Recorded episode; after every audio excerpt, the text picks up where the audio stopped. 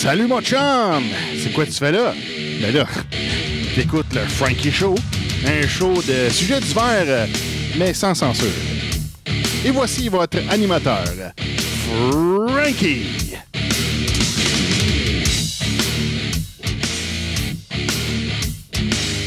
Oh yes! Salut la gang, euh, bienvenue au Frankie Show, épisode euh, 17.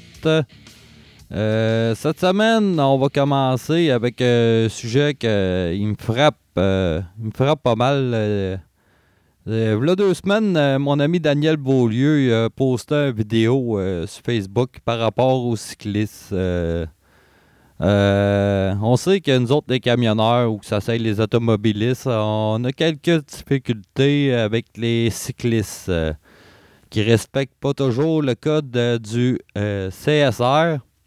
Pour ceux qui ne savent pas c'est quoi le CSR, c'est le Code de sécurité routière euh, du Québec.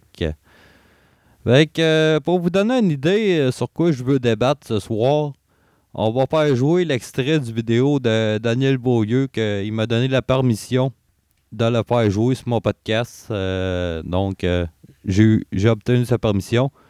Fait qu'on va partir l'extrait à l'instant. Euh, ça se peut qu'en cours de route, euh, j'arrête l'extrait puis que je commande par-dessus. Par la suite, euh, on va débattre ça avec mon ami Frank Pocket du podcast Le Crachoir, qui est un cycliste lui-même. Donc, je vais obtenir son point de vue par rapport à ça versus le mien, puis on va débattre là-dessus. Fait à l'instant même, on va partir la vidéo de Daniel Beaulieu, puis euh, en cours de route, euh, ça se peut que j'arrête puis que je commande par-dessus. Alors, euh, voici l'extrait. Vous savez, je sors de mes vacances parce que je suis bien content que le monsieur qui a inventé le, clignotant qui sort de la semi-remorque qui, qui peut aider les gens à plus voir qu'un camion va faire une manœuvre de virage à droite ou de virage à gauche. J'ai trouvé ça super génial. Ce qui me tape ses nerfs, c'est que TVA Nouvelle puis Journal de Montréal, vous êtes vraiment en retard en. C'était une vieille nouvelle, ça faisait un mois, un mois et demi qu'on était sorti déjà. Moi, dans tout ça, j'adore l'article, j'adore tout ce qui est écrit dedans, à part la dernière partie. Parce que c'est là que je m'en vais. C'est pour là que je sors de mes vacances. Je de. Moi, j'arrive de Cuba. Puis j'ai vu des, des cyclistes. J'ai vu Écoute, j'ai vu toutes sortes de monde. J'ai vu comment ça se passait. C'était la même affaire qu'en République dominicaine. Pit pit, il passait, en tout cas. Puis c'est drôle, c'est un mode de vie, c'est une façon de faire. Puis là, là, je vais ramasser la présidente de Vélo Québec, là, je sais pas comment elle s'appelle, Madame Suzanne Larreau, puis tous les présidents d'associations de cyclistes de bâtards. Parce que je commence à être écœuré, parce que dans la fin de l'article, là, dit, ah oui, ça va être bon, nanana, mais il faudra pas oublier le plus, le plus possible que les camions, les angles morts, les restreindre, restreindre, mettre un système de caméra. Hey, sacrement, faut ça dis faut disconnecter de la réalité, esti. Nous autres, là, l'industrie présentement, là, ils essayent de tout faire pour avoir le moins de distraction à l'intérieur d'un camion. Puis là, vous autres, vous prônez l'histoire de caméras partout, l'histoire de sensors. Savez-vous des sensors, là, des, des sensateurs, ou je sais pas comment on peut appeler ça, là, hein? Il y a plein de monde, là, ils sont en train de virer fou parce qu'ils ont ça dans le camion, ça en vient stressant, il y a des, quasiment des codes de pression, câlisse. Tout ça, tout ça pour la même affaire. Fait que Mme Larreau, puis toute la gang de présidents de toute la gang de pédaleux du Québec, là, en, pa- en- passant, arrêtez de me faire chier. Ah, en Europe, c'est de même. Hey, je viens de passer une semaine avec des Français, des Allemands, des Italiens. On parlait toute la même. On s'en réussi à communiquer. Puis ils ont toute la même hostie de problème avec les crises de pédaleux partout, Calis. OK? Fait que venez pas me gosser avec ça, sacrament. Moi, ce que j'essaie de vous faire comprendre, là, L'industrie du camionnage, l'industrie des camions, tous ces gens-là, c'est l'industrie qui a investi le plus d'argent depuis les 25 dernières années pour éviter des accidents graves, justement. Là, vous demandez encore à une industrie d'aller encore plus loin, plus loin, mais on n'entend jamais les efforts que vous autres vous faites en tant qu'organisme, en tant qu'organisme, en tant que cycliste et usager de la route, Chris, pour justement faire de la prévention envers vos membres, vos hosties de putain de membres qui veulent pas être vigilants sur la route. Bon, voyez-vous, effectivement, l'industrie du transport euh, dépense euh, de l'argent faramineux hostie, pour essayer de, mettre leurs équipements à la de pointe de la technologie. Euh, justement, comme il mentionnait euh, quelques minutes avant, là, les sensors, là. moi, moi j'ai conduit un véhicule qui était muni de sensors de la sorte. Puis oui, Chris, que c'est fatigant. Parce que je vais vous le dire personnellement, là, à chaque fois que tu approchais d'un viaduc, ça se mettait à sonner dans le truc. Bip, bip, bip, bip, bip, bip. Pareil comme si t'aurais un maudit cycliste en avant de ton bumper. Mais dans le fond, là, lui, là, le, le- le sensor, il détecte euh, un obstacle. Puis l'obstacle, ben, c'était le viaduc. Fait que imaginez-vous euh, des sensors à gauche et à droite sur le truck, là. Euh, je sais pas, moi, il voit un débris sur le bord de la route, ça se met à biper. C'est toutes des maudites conneries de même. Puis c'est vrai que les maudites associations de cyclistes, là, euh, ils ont pas fait un grand pas euh, versus pour coopérer avec les autres de la route. En tout cas, ça, c'est mon point de vue. Fait que, euh, on va poursuivre avec la vidéo de Daniel. Parce que moi, là, euh, je suis bien d'accord avec ce qu'il dit là-dessus. Fait qu'on va poursuivre avec la vidéo de Daniel à l'instant. route. On a des cyclistes dernièrement qui ont pris parole dans les journaux, puis ils l'ont mentionné.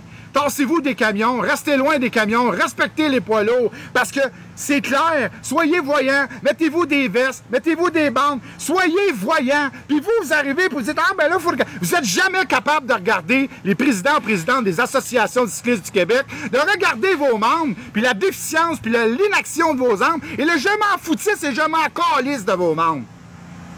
Vous pouvez faire toutes les reproches de mon langage qui est pas cohérent, qui a pas d'allure, ou des fois qui a pas de sens, ou je suis vulgaire, ou mais c'est parce que c'est ça l'histoire. C'est la seule manière qu'on est capable d'attirer votre attention. Là encore, vous devriez que les compagnies. Vous n'avez pas demandé au monsieur le système combien ça coûte mettre ça.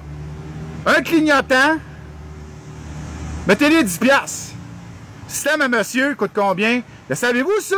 Donc, vous demandez aux employeurs, aux entreprises du camionnage du Québec, puis du Canada d'investir des sommes faraminantes pour toute la gang d'inactifs, d'inactions, d'inoccupés ou de cérébrales très, très, très, très, très atteints qui vont se planter dans des camions. Pour ça, on vous demandez, est-ce que la hargne est prise entre les automobilistes, les piétons, les cyclistes, les motocyclistes, les camionneurs et les cyclistes? Oui, tabarnak. Oui, est-ce qu'on est est-ce que l'on propage ça? Hey, on a fait plein de témoins, on a plein de vidéos, on a mis plein d'affaires sur la table. Puis quand je vois une femme encore, une présidente, puis une gang de présidents s'en aller en ligne de même, puis continuer de jamais reconnaître que dans leur lignée, ils ont une crise de gang de délinquants qui veulent rien savoir, ben écoutez-moi bien, là, vous faites dur en tabarnak. Puis en passant, ne pas dire, ah ben vous les camionneurs, oui, dans les camionneurs, il y a notre 20% de sti d'épais, puis de délinquants, puis de gars qui s'en foutent, puis oui, il y en a qui font exprès de passer trop proche. C'est clair! Autant chez Mais les ça date pas d'hier. Mais maintenant, vous êtes sur la route de plus en plus actifs. Puis en plus, avec l'histoire, vous voulez nous bannir de Montréal. Faites-les donc, Chris! Crissez-nous dehors de Montréal! On va-tu être heureux, Asti, de pas aller se faire chier dans cette Asti de ville-là avec vous autres, les cycleux, Chris? Mais, tout a un prix. Tout a un hostie de prix. C'est Dan qui est sorti de ses vacances. Quand j'entends ça, là, on essaie d'avoir le plus possible de moins de distraction à l'intérieur des véhicules lourds pour avoir le plus d'attention à l'extérieur de notre véhicule qu'il y a des angles morts qu'on pourra jamais rien faire. Il n'y a pas une crise de bord latéral. Puis il n'y a pas un hostie de caméra qui va empêcher un cycliste de passer entre moi et le trottoir ou entre moi et l'autre camionneur ou l'autre chauffeur qui va aller se planter dans un angle parce que lui, il ne respecte pas le CSR puis il respecte pas la prévention, mais surtout la loi du gros crise de bon sens et la loi Newton. Et la loi Newton, Madame Larose, si vous ne la connaissez pas, je vous invite fortement à aller sur Google, prendre le dictionnaire, C'est la loi du plus gros. Parce qu'un mort, mort, c'est un mort de trop, peu importe ce qu'on manœuvre. Qu'on soit à pied, en cycliste, en auto, en moto, en auto, en camion, ben c'est ça l'histoire. Puis c'est pas vrai qu'un camionneur se lève le matin. Moi, comme aujourd'hui, j'ai comme plaisir, je vais aller écraser un cycliste. Tabarnak! Bonne journée. Ça me fait penser quand on est allé à la consultation, là. La grosse consultation au mois de janvier. Vous étiez tous disconnectés. Vous voulez tous nous dire comment gérer notre industrie, mais vous n'êtes même pas capable de vous discipliner vous-même dans vos propres associations. Bonne journée. Fait que, et voilà, un gros merci à Daniel Beaulieu m'avoir donné euh, la permission de faire jouer euh, son vidéo sur mon show. Fait qu'en gros, euh, moi je suis bien d'accord avec Daniel. il n'y a pas un maudit système de flasheur sur une remorque ou whatever. quoi que ce soit qui, qui, va peut-être mieux aider, ça, oui, ça va peut-être aider à moins écraser des cyclistes et tout, mais c'est sûr qu'il y a toujours des délinquants. Euh, moi, le plus bel exemple euh, que j'ai vu, c'est là, trois semaines. Euh, il y avait une espèce de, festival de tour, je sais pas, moi, du, lac mégantique. Puis c'était tous des jeunes, des jeunes écoliers. Puis à ma grande surprise, là, il pouvait être 10-12 cyclistes qui suivaient toutes les 12 à la file indienne. C'est comme ça que le code de la sécurité routière le, le bœuf, puis que ça devrait être de même. Mais quand on voit une gang de pédaleux, excusez-moi le terme, là, j'ai rien contre vous autres, mais une gang de pédaleux qui sont trois de large d'une voie, une voie automobile, puis que nous autres, on arrive à un poids lourd, puis il faut se tasser, parce que, hey, à cette heure, faut respecter la largeur de 1,5 mètres. C'est moi, je me tasse de 1,5 mètres avec mon poids lourd, puis qu'un autre véhicule s'en vient en sens inverse. Pensez-vous qu'est-ce qui arrive? Fait que, euh, pour débattre de ça avec moi, j'ai. Euh, c'est un grand honneur. Cette semaine, c'est la grosse tournée euh, production podcast. J'ai fait un entrevue avec El Paumé, Martin Gadette, puis à soir, ben, c'est M. Frank Paquette lui-même du Crachoir. Comment ça va? Ben de l'allure. Ben de l'allure, t'es pas, pas trop fatigué de tes vacances? Euh, non, c'est correct. Ben, je suis pas vraiment en vacances. Là. Je suis jamais vraiment en vacances. Mais je travaille jamais vraiment trop fort. Fait que, tu sais, ça va bien. Ah, c'est correct, ça. C'est correct. Non, on a plusieurs plaintes à, l'interne. Quand est-ce qu'il va revenir, Frank, avec son show? Ben, calmez-vous. là. L'été, elle vient de pogner. Là, fait que c'est normal, tout le monde calisse le cas dehors. Puis il y a une moitié de podcast. Il y a que Frank qui show. Le, le crachoir est un peu une espèce de, refonte. Là. On, on check pour ramener un peu de, peu de nouveauté. Pas parce qu'on trouvait, on aimait, on était tanné de le faire whatever, je suis pas tanné prendre tout. Euh, on voulait juste rajouter une coupe d'affaires, une coupe de nouveautés, puis euh, peut-être euh, peut-être quelqu'un d'autre. Non, ben c'est correct ça.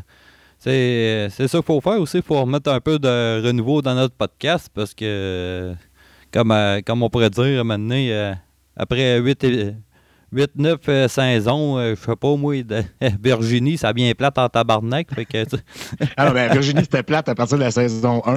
Mais euh, non, mais en, radio comme en podcast, il faut constamment se renouveler. Parce que sinon, on, on tombe dans une espèce de léthargie. On, on, est dans nos pantoufles, on fait tout le temps comme d'habitude, puis le, le, show finit par être pas nécessairement plus poche, mais il, cesse de progresser. Un, un show, c'est comme un, un, camp de chasse. Tu n'as jamais fini de le bâtir. Tu rajoutes tout le temps de quoi, tu changes de quoi. Ça, tu changes la chiotte dehors pour une, une toilette en dedans.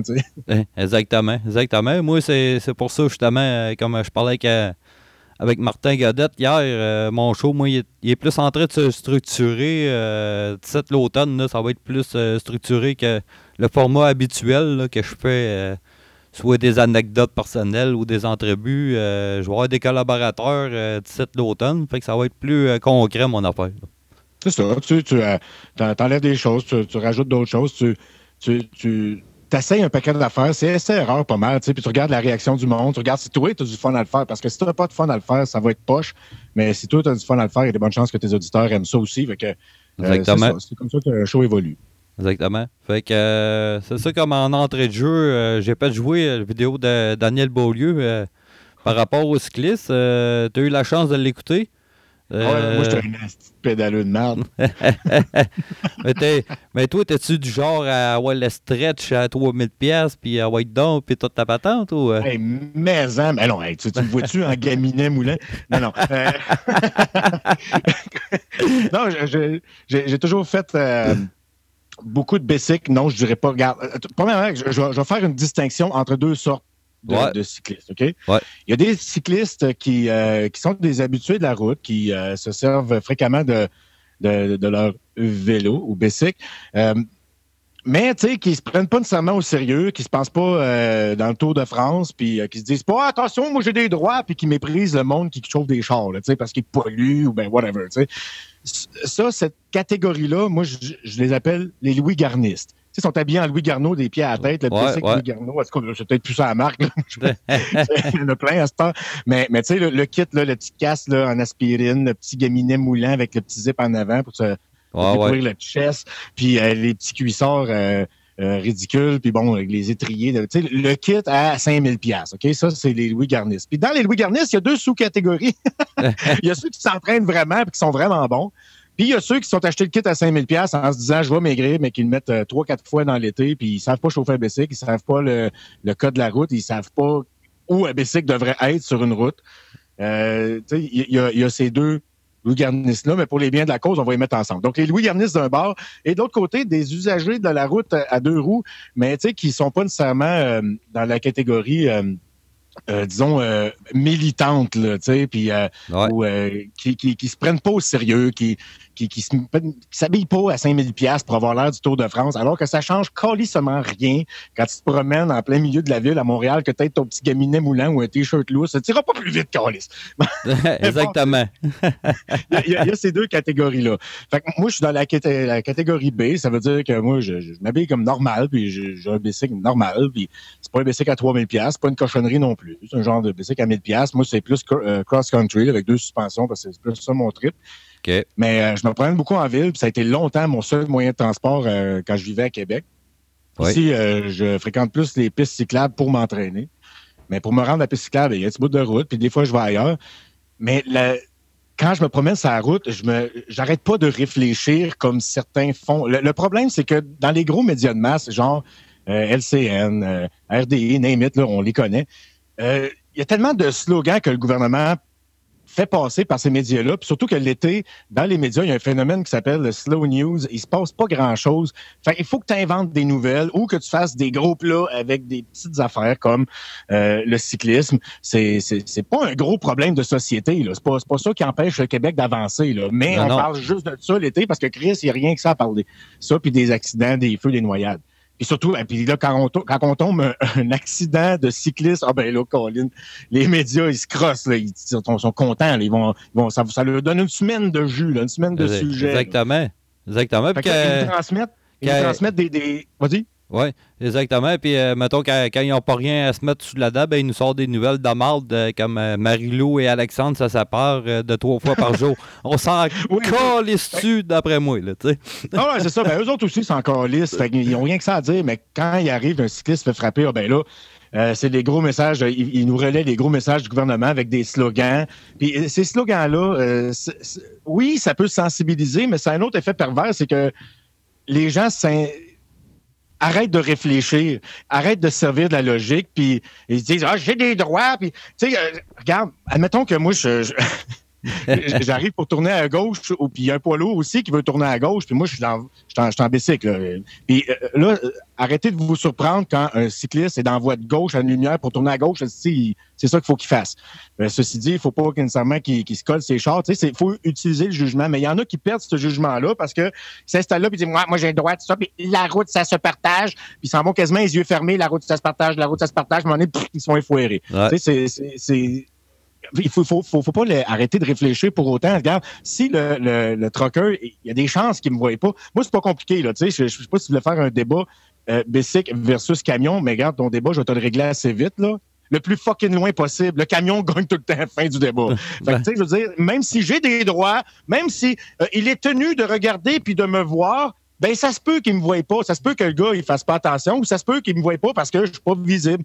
Fait que moi, je regarde, une vanne, là, je, reste loin. Tu sais, il y a trop à ben, risquer. C'est ça. C'est un peu Quand comme. Quand on à côté d'un char puis que je suis à hauteur des yeux, il me voit, là. Je le sais qu'il me voit, là. Puis si, si je fais pas le con, il arrivera rien, là. Euh, puis si lui fait le con, euh, ça arrive des fois que je me revanche un peu, tu sais, genre à la prochaine lumière, une petite tape sur le rétroviseur, là, histoire de. C'est ça, ben, ça, c'est à tes risques et périls, là. C'est un peu comme Daniel il dit, euh, il n'y a, pas tort. La, loi de Newton, le plus gros l'emporte.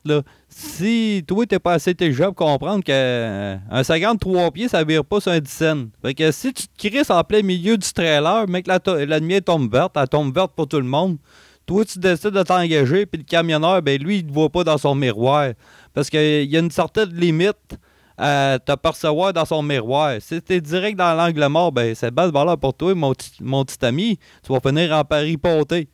Tu peux bien te dire, euh, euh, j'ai des droits, euh, j'ai le droit de, circuler là, le cycliste a priorité. tu peux te dire tout ça, mais une fois que tu vas être foiré en dessous du 18 roues, ça ne servira plus à rien de tes droits. Là. Ça. Je veux dire, les, droits puis les, slogans, ça ne remplace pas la prudence puis le, jugement puis le bon sens. Tu sais. en, fait, c'est que Là, on parle des cyclistes, mais il y a juste du monde qui aurait juste pas de calice d'affaires sur la route. Tu sais, quand, on, parle de poids lourd, là, quand tu arrives en ville, puis il y a un poids lourd qui veut tourner, euh, qui veut faire un virage, puis toi, tu es dans la voie de gauche pour tourner à gauche, euh, si tu es en avant, il y en a qui voient un poids lourd, puis ça va quand même jusqu'à la ligne d'arrêt, puis ils disent ah, ben moi, moi, moi, je me moi. Euh, c'est ça. Il n'y a que moi qui existe. Fait que là, ils se mettent sur la ligne d'arrêt, mais ils pensent pas que le, le poids lourd, une vanne, ça n'avait pas Saint-Dicen. Il faut qu'ils se prennent large en asti. Fait que là, vous avez tous vécu, ceux qui chauffent des vannes.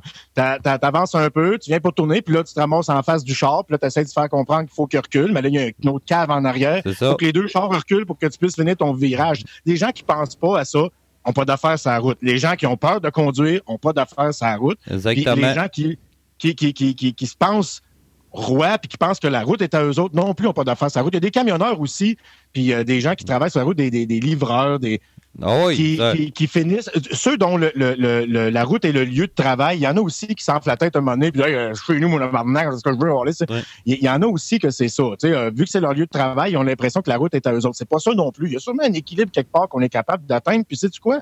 Je pense qu'on l'atteint quand même pas mal. sauf, il y a toujours les deux mêmes problèmes. Il y a certains. Euh, chauffeurs intolérants, puis certains Louis Garnistes, j'ai des droits, je prends trois pieds, ou bien pire encore, le, le, Louis Garniste point, point, point, euh, version 2.0. Euh, lui, lui c'est c'est cool faire du bicycle, on est cool, le monde nous trouve sûrement cool, on devrait rouler trois de large.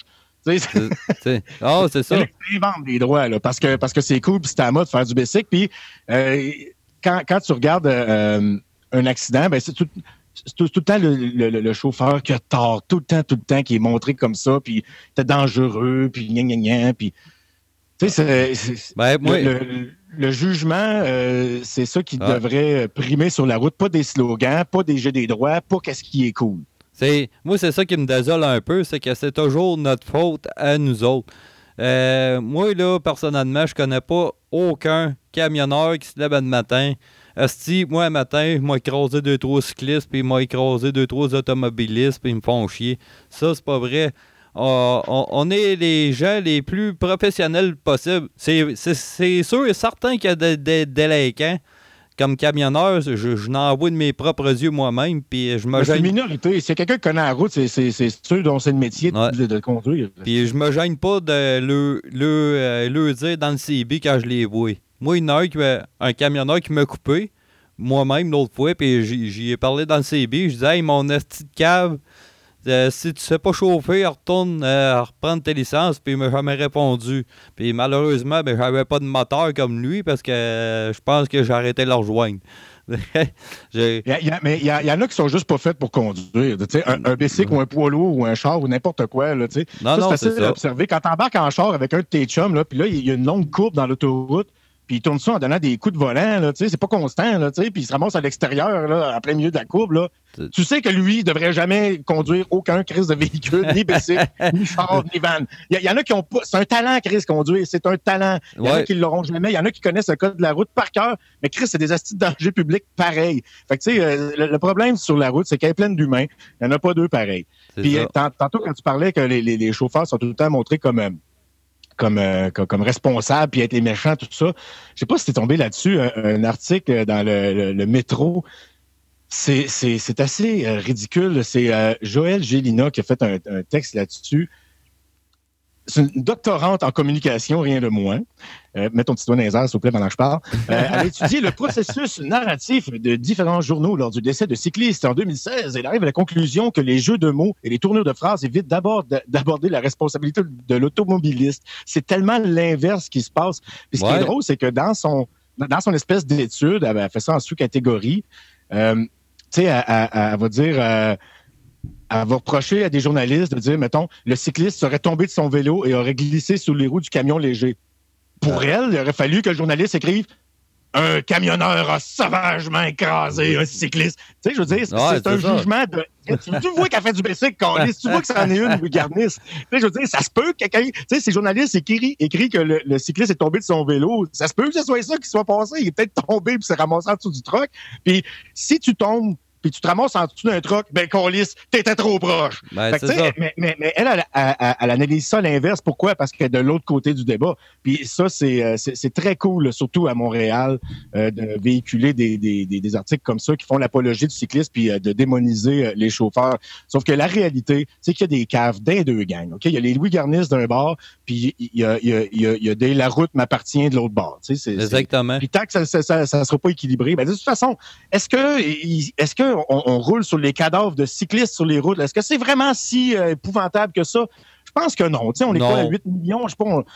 Euh, puis il y, en crève trois par année, puis il y en a combien qui font du BC? Je veux dire, je, ne suis pas en train de dire que, que c'est pas grave un accident, c'est très grave un accident. Faut faire attention à ce que je dis, parce qu'à un moment donné, sur Facebook, j'avais euh, j'avais mis une vidéo, puis j'avais dit que j'étais cycliste, tout ça, puis mais que celui-là, avec chercher son malheur. Tu sais, il, avait été dans, il avait été dangereux, il était risqué. Il roulait sur une route provinciale à deux de large en se filmant avec une GoPro, en forçant des chars à les dépasser de façon dangereuse. Puis il a été bumpé un peu, puis le gars, il est même pas blessé de cycliste. Mais j'ai juste écrit ça, puis il y a du monde qui me répondait, puis il, il disait signaler euh, ce profil-là, c'est de l'appel au meurtre. Et il y en a qui disaient que j'appelais au meurtre des cyclistes.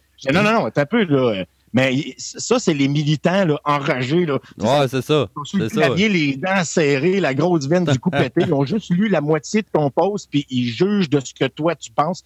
Fait qu'il faut faire bien attention parce qu'ils sont bien frileux, ce monde-là. Ouais. Euh, fait que, tu sais, Exactement. Est-ce que est-ce que c'est grave un accident de bicycle? C'est fucking grave. C'est crissement grave.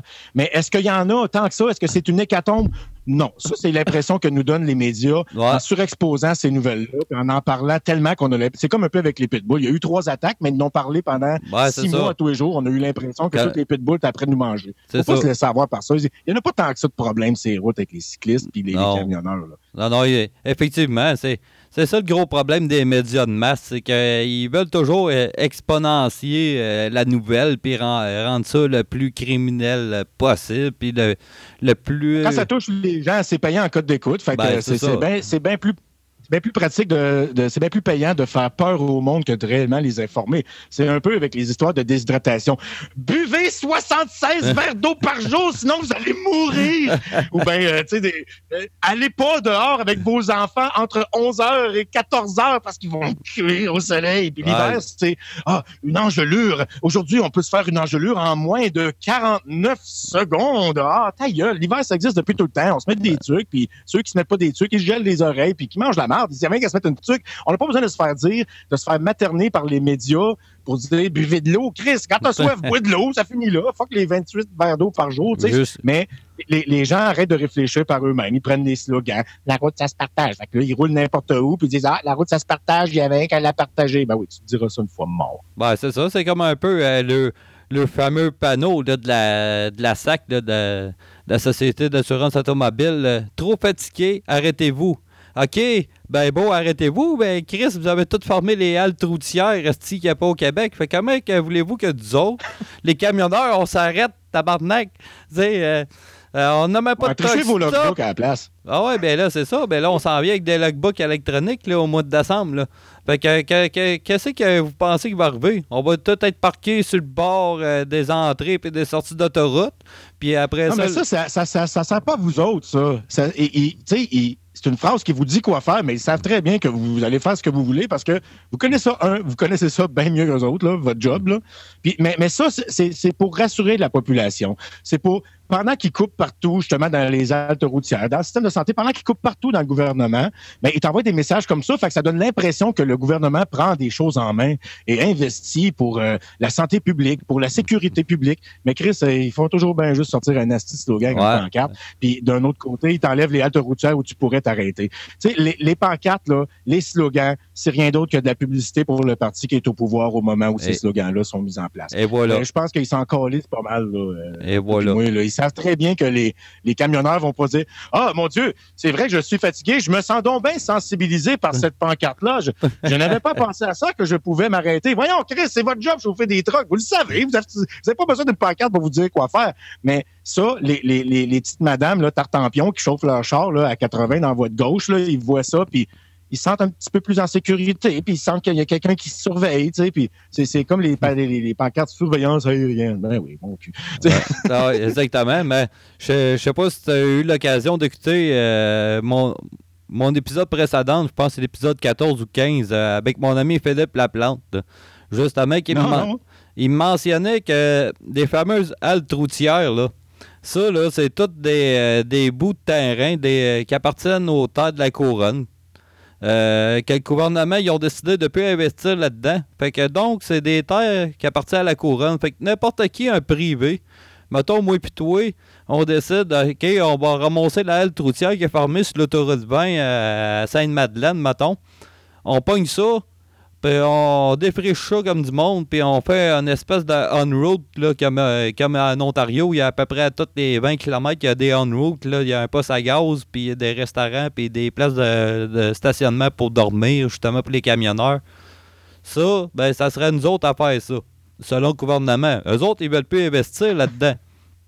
Fait que, c'est c'est carrément stupide. C'est tout des, terres qui appartiennent à nous autres, les contribuables. Euh, puis ça, serait à nous autres d'investir là-dedans.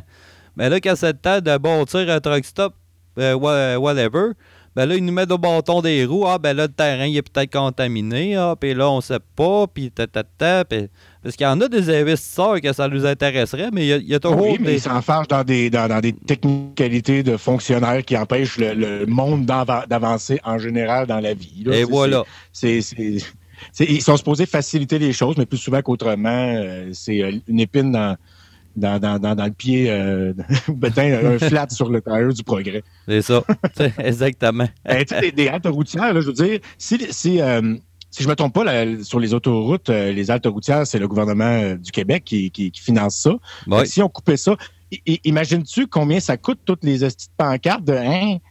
Si vous êtes fatigué, arrêtez-vous. Avec ça, d'après moi, avec toutes les pancartes qui ont au Québec, il aurait pu rajouter au moins quelques haltes routières ou en maintenir quelques-unes. Ah, c'est certain. Euh, mais il y a mieux mettre leur argent où c'est payant électoralement. C'est-à-dire que quand tu es un gouvernement, ton premier objectif, c'est de demeurer au pouvoir. Quand tu es un parti d'opposition, ton premier objectif, c'est d'acquérir le pouvoir. C'est normal parce que quand tu es dans l'opposition, tu peux pas faire aucune réforme aussi euh, bénéfique soit-elle pour la population. Puis quand tu es euh, au pouvoir, ben si tu euh, si t'es plus au pouvoir, tu peux plus rien faire non plus. Mais ça devient tout la priorité de, de, de se maintenir au pouvoir. Fait que c'est probablement plus payant le calcul, c'est que c'est probablement plus payant de se faire réélire en finançant des campagnes de sensibilisation à grande échelle qui donnent l'impression que le, parti en place s'occupe des choses plutôt que de euh, maintenir quelques haltes routières que personne ne va remarquer, sauf ceux qui en ont vraiment besoin. Ouais, c'est ça. Moi, la, manière que je vois ça, c'est comme euh, exposer un mirage en blanc dire, on s'occupe de vous autres, mais euh, au bout de la ligne, on s'en calisse. un politicien est toujours en campagne électorale. Même quand c'est pas une campagne électorale, il pense toujours à la prochaine élection parce que s'il perd la faveur du public, ben il perd le pouvoir, il perd sa job, tu sais. Puis il perd, il perd justement la possibilité de faire ce qu'il devrait faire, mais ce qu'il fait jamais parce que ça passe toujours après. Mais regarde, qu'est-ce que tu veux, on est en démocratie, puis euh, c'est le moins pire système qu'on connaît. Fait qu'on est pogné comme ça.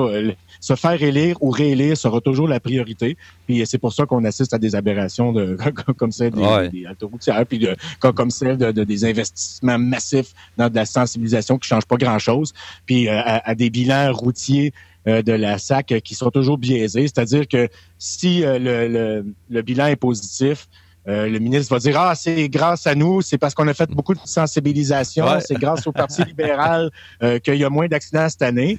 Mais si le bilan est négatif, on va dire Ah, je pense que les automobilistes n'ont euh, pas encore compris le message, puis gna, gna, gna. Fait quand, quand, quand, quand ça va pas bien, c'est notre faute. Quand ça va bien, c'est grâce à eux autres. C'est comme ça que ça marche. Ah, c'est vrai, ça.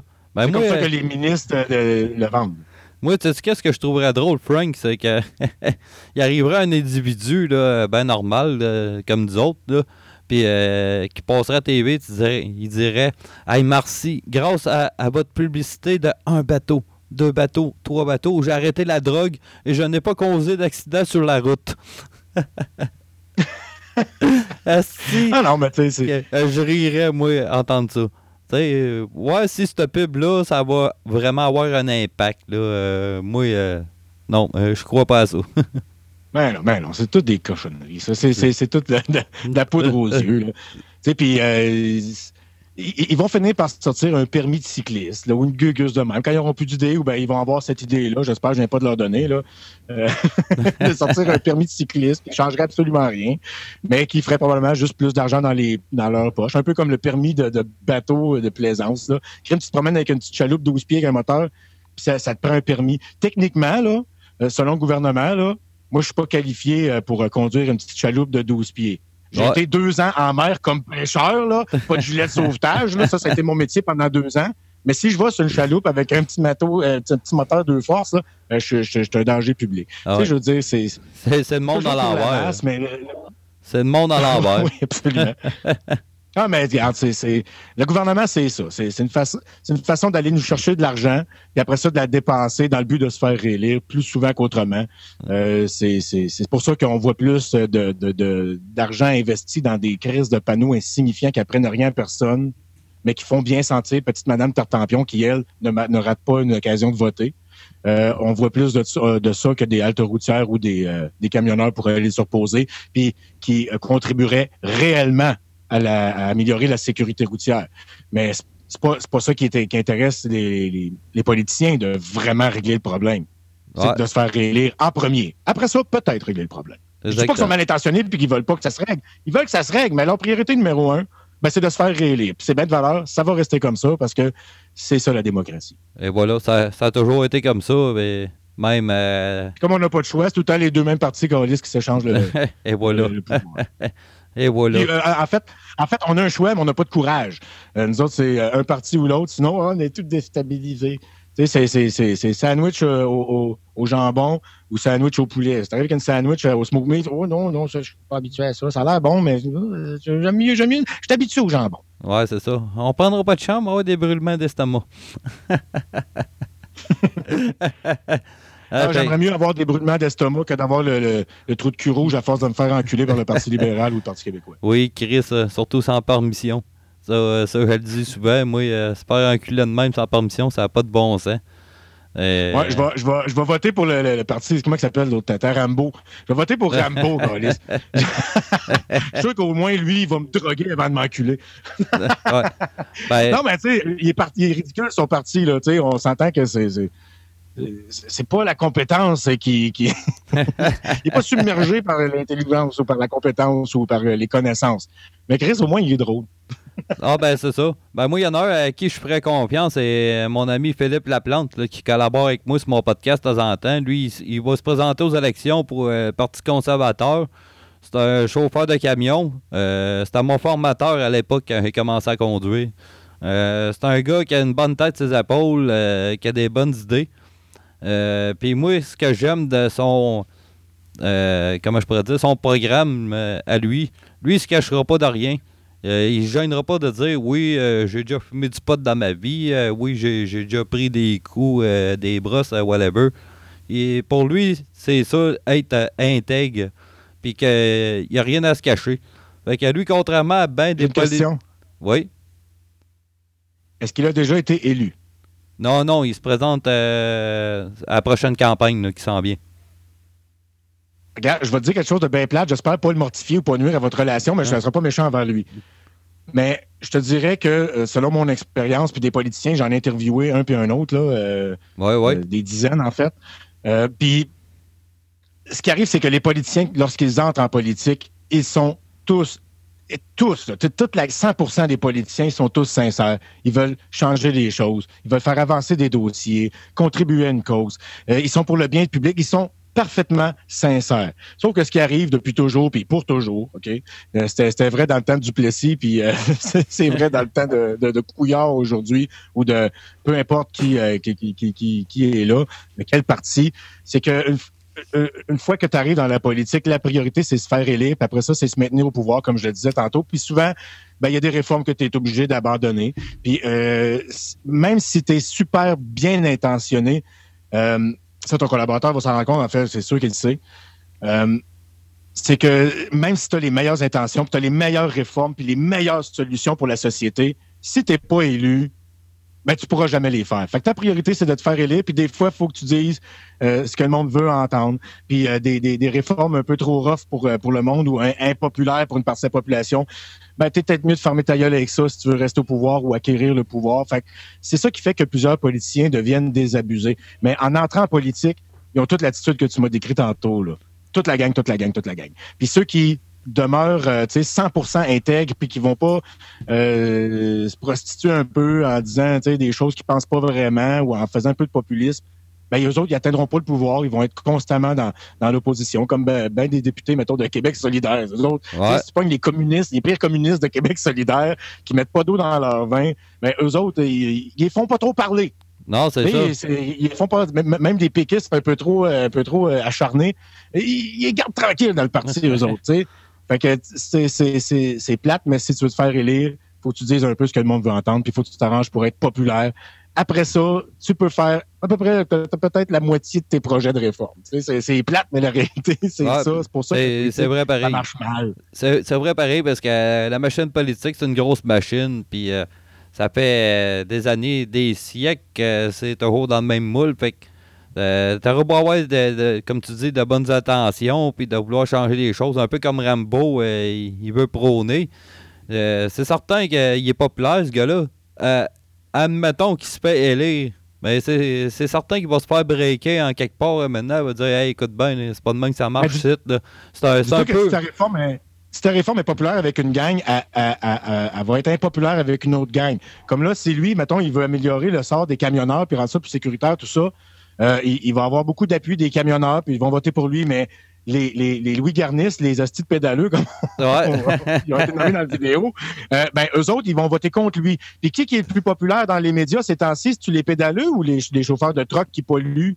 C'est les pédaleux, hein? fait que ça. se peut que les médias soient contre ton, contre, ton chum s'il arrive avec un projet comme ça. C'est plate, mais Chris, c'est comme ça. Puis c'est pour ça que souvent, les solutions, ils existent, sont connues, mais on les fait pas parce que ça déplaît à une gang, puis cette gang-là ont un plus gros poids électoral que l'autre gang.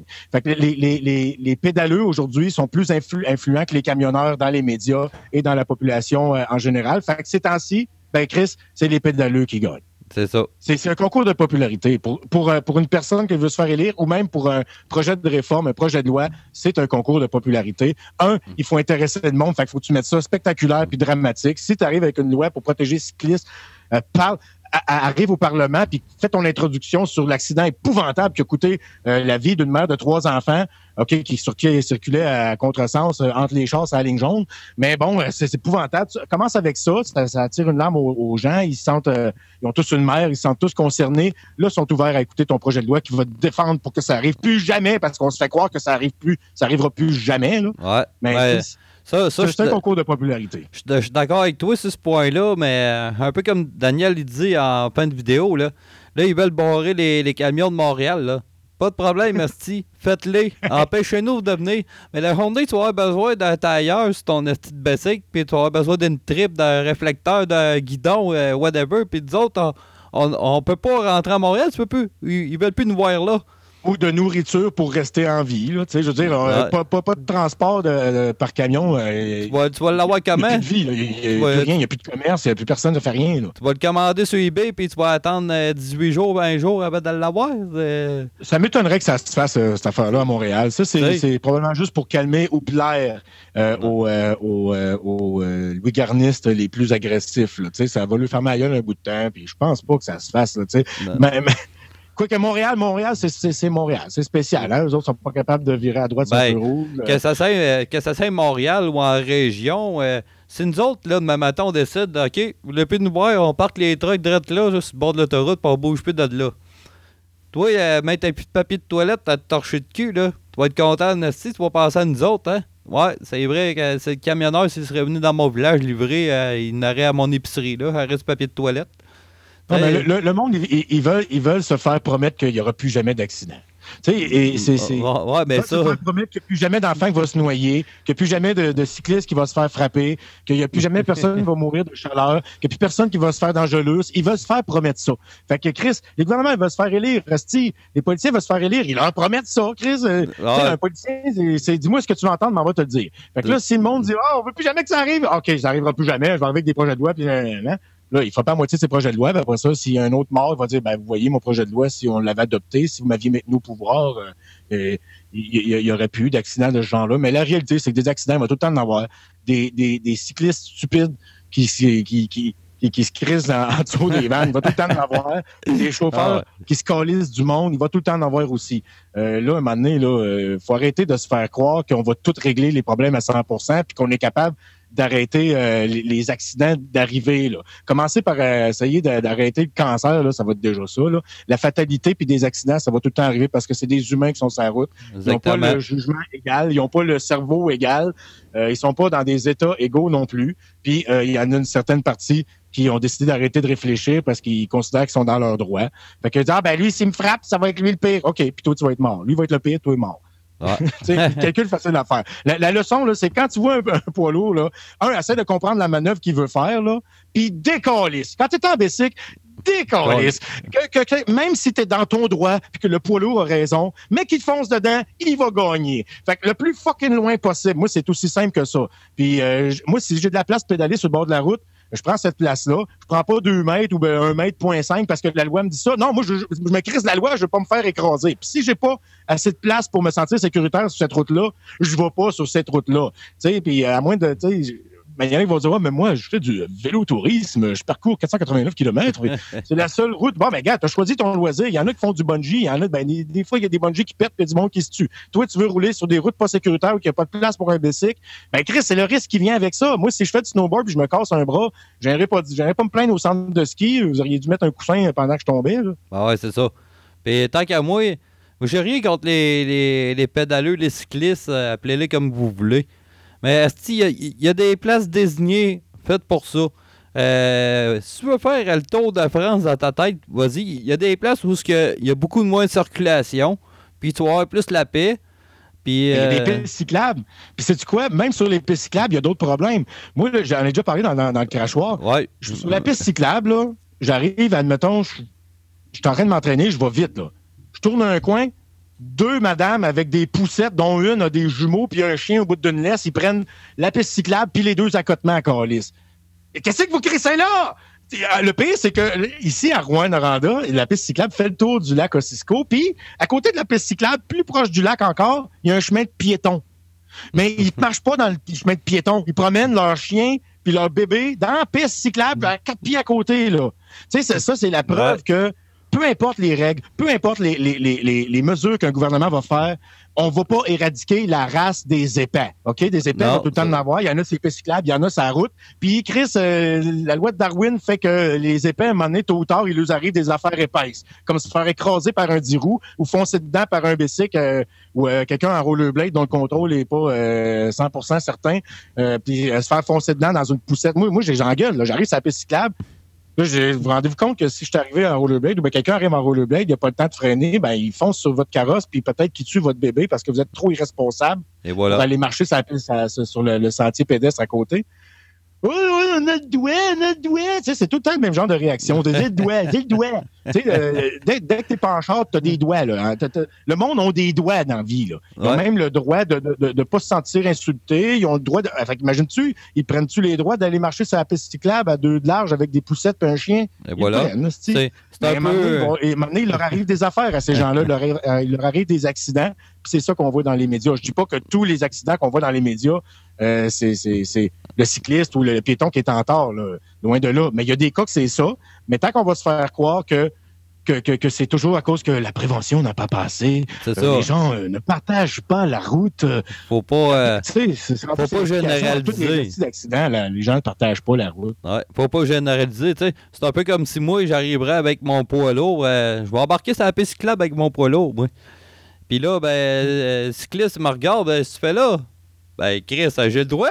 J'ai payé pas, moi, j'ai payé, payé des impôts pour ça. L'utilise, hostie. Toi, t'es dans le chemin à ma place. Fait que j'utilise ta piste cyclable, moi, légalement, Parce que le cycliste, légalement, il a le droit. Puis pour ceux qui ne savent pas, le code de la route est le même pour les cyclistes que pour les, les, automobilistes. Sauf que la partie que le monde ne sait pas, c'est qu'il faut que tu tires de ton jugement dans les deux cas. Puis quand tu es, euh, quand, quand es automobiliste, ton manque de jugement, souvent, va briser ton char. Mais quand tu es euh, cycliste, ton manque de jugement peut te faire mourir, puis te faire passer aux nouvelles. Puis ça, ben, c'est un petit peu plus grave. Fait que le jugement est encore plus important quand tu es vulnérable sur deux routes. Fait qu'une fois de plus, tassez-vous. Ben, je, je sais pas si tu viens de ça, Frank. Euh, moi, j'ai déjà vu ça.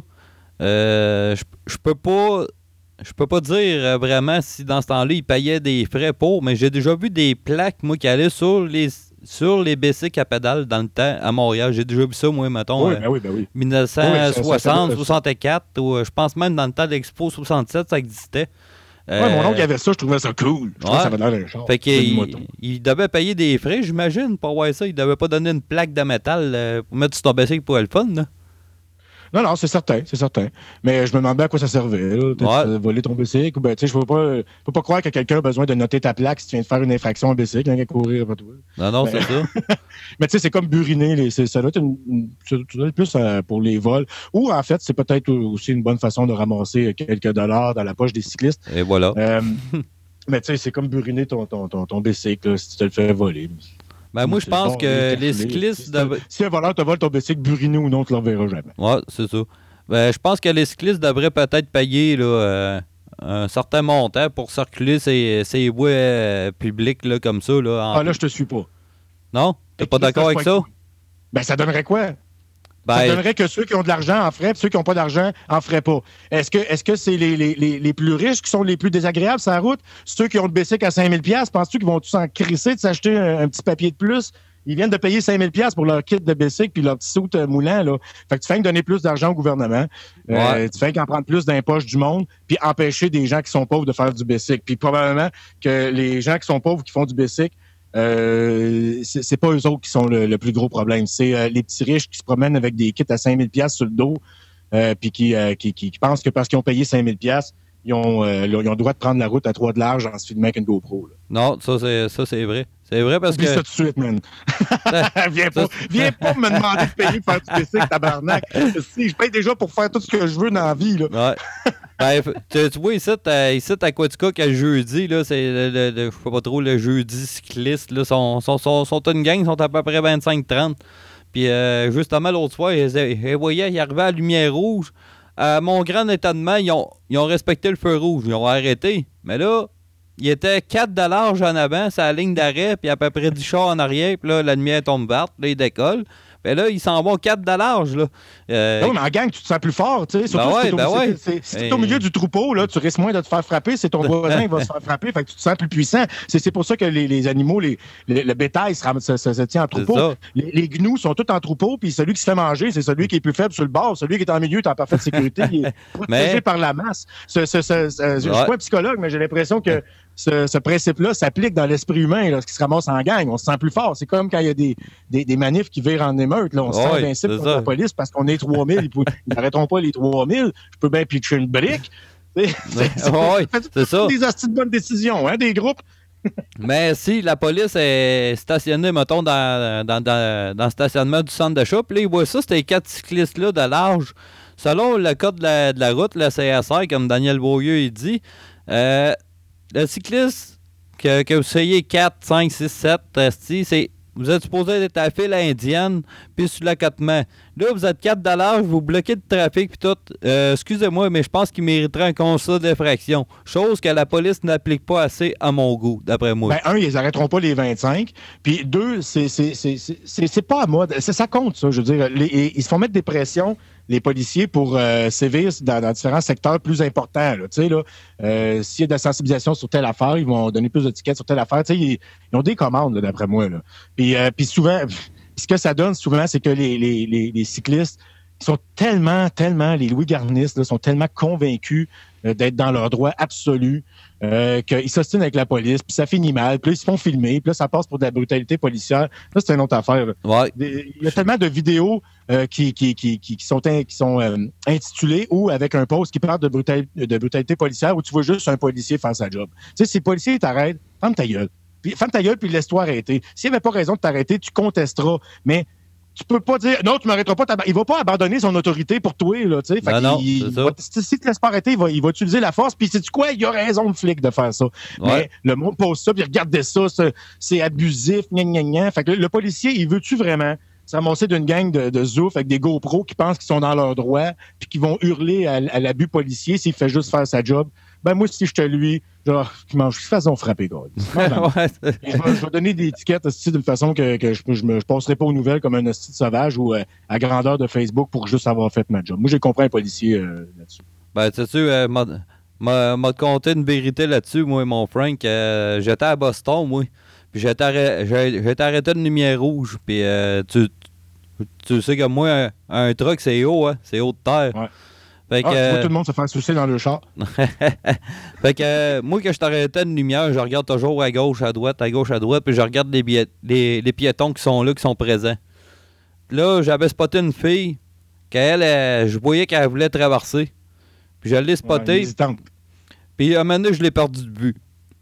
Là, j'ai rechecké à gauche, à droite, en bas de décoller. Je cherchais la fille. Et où, elle? Et où elle est collée sur le devant de ton truck.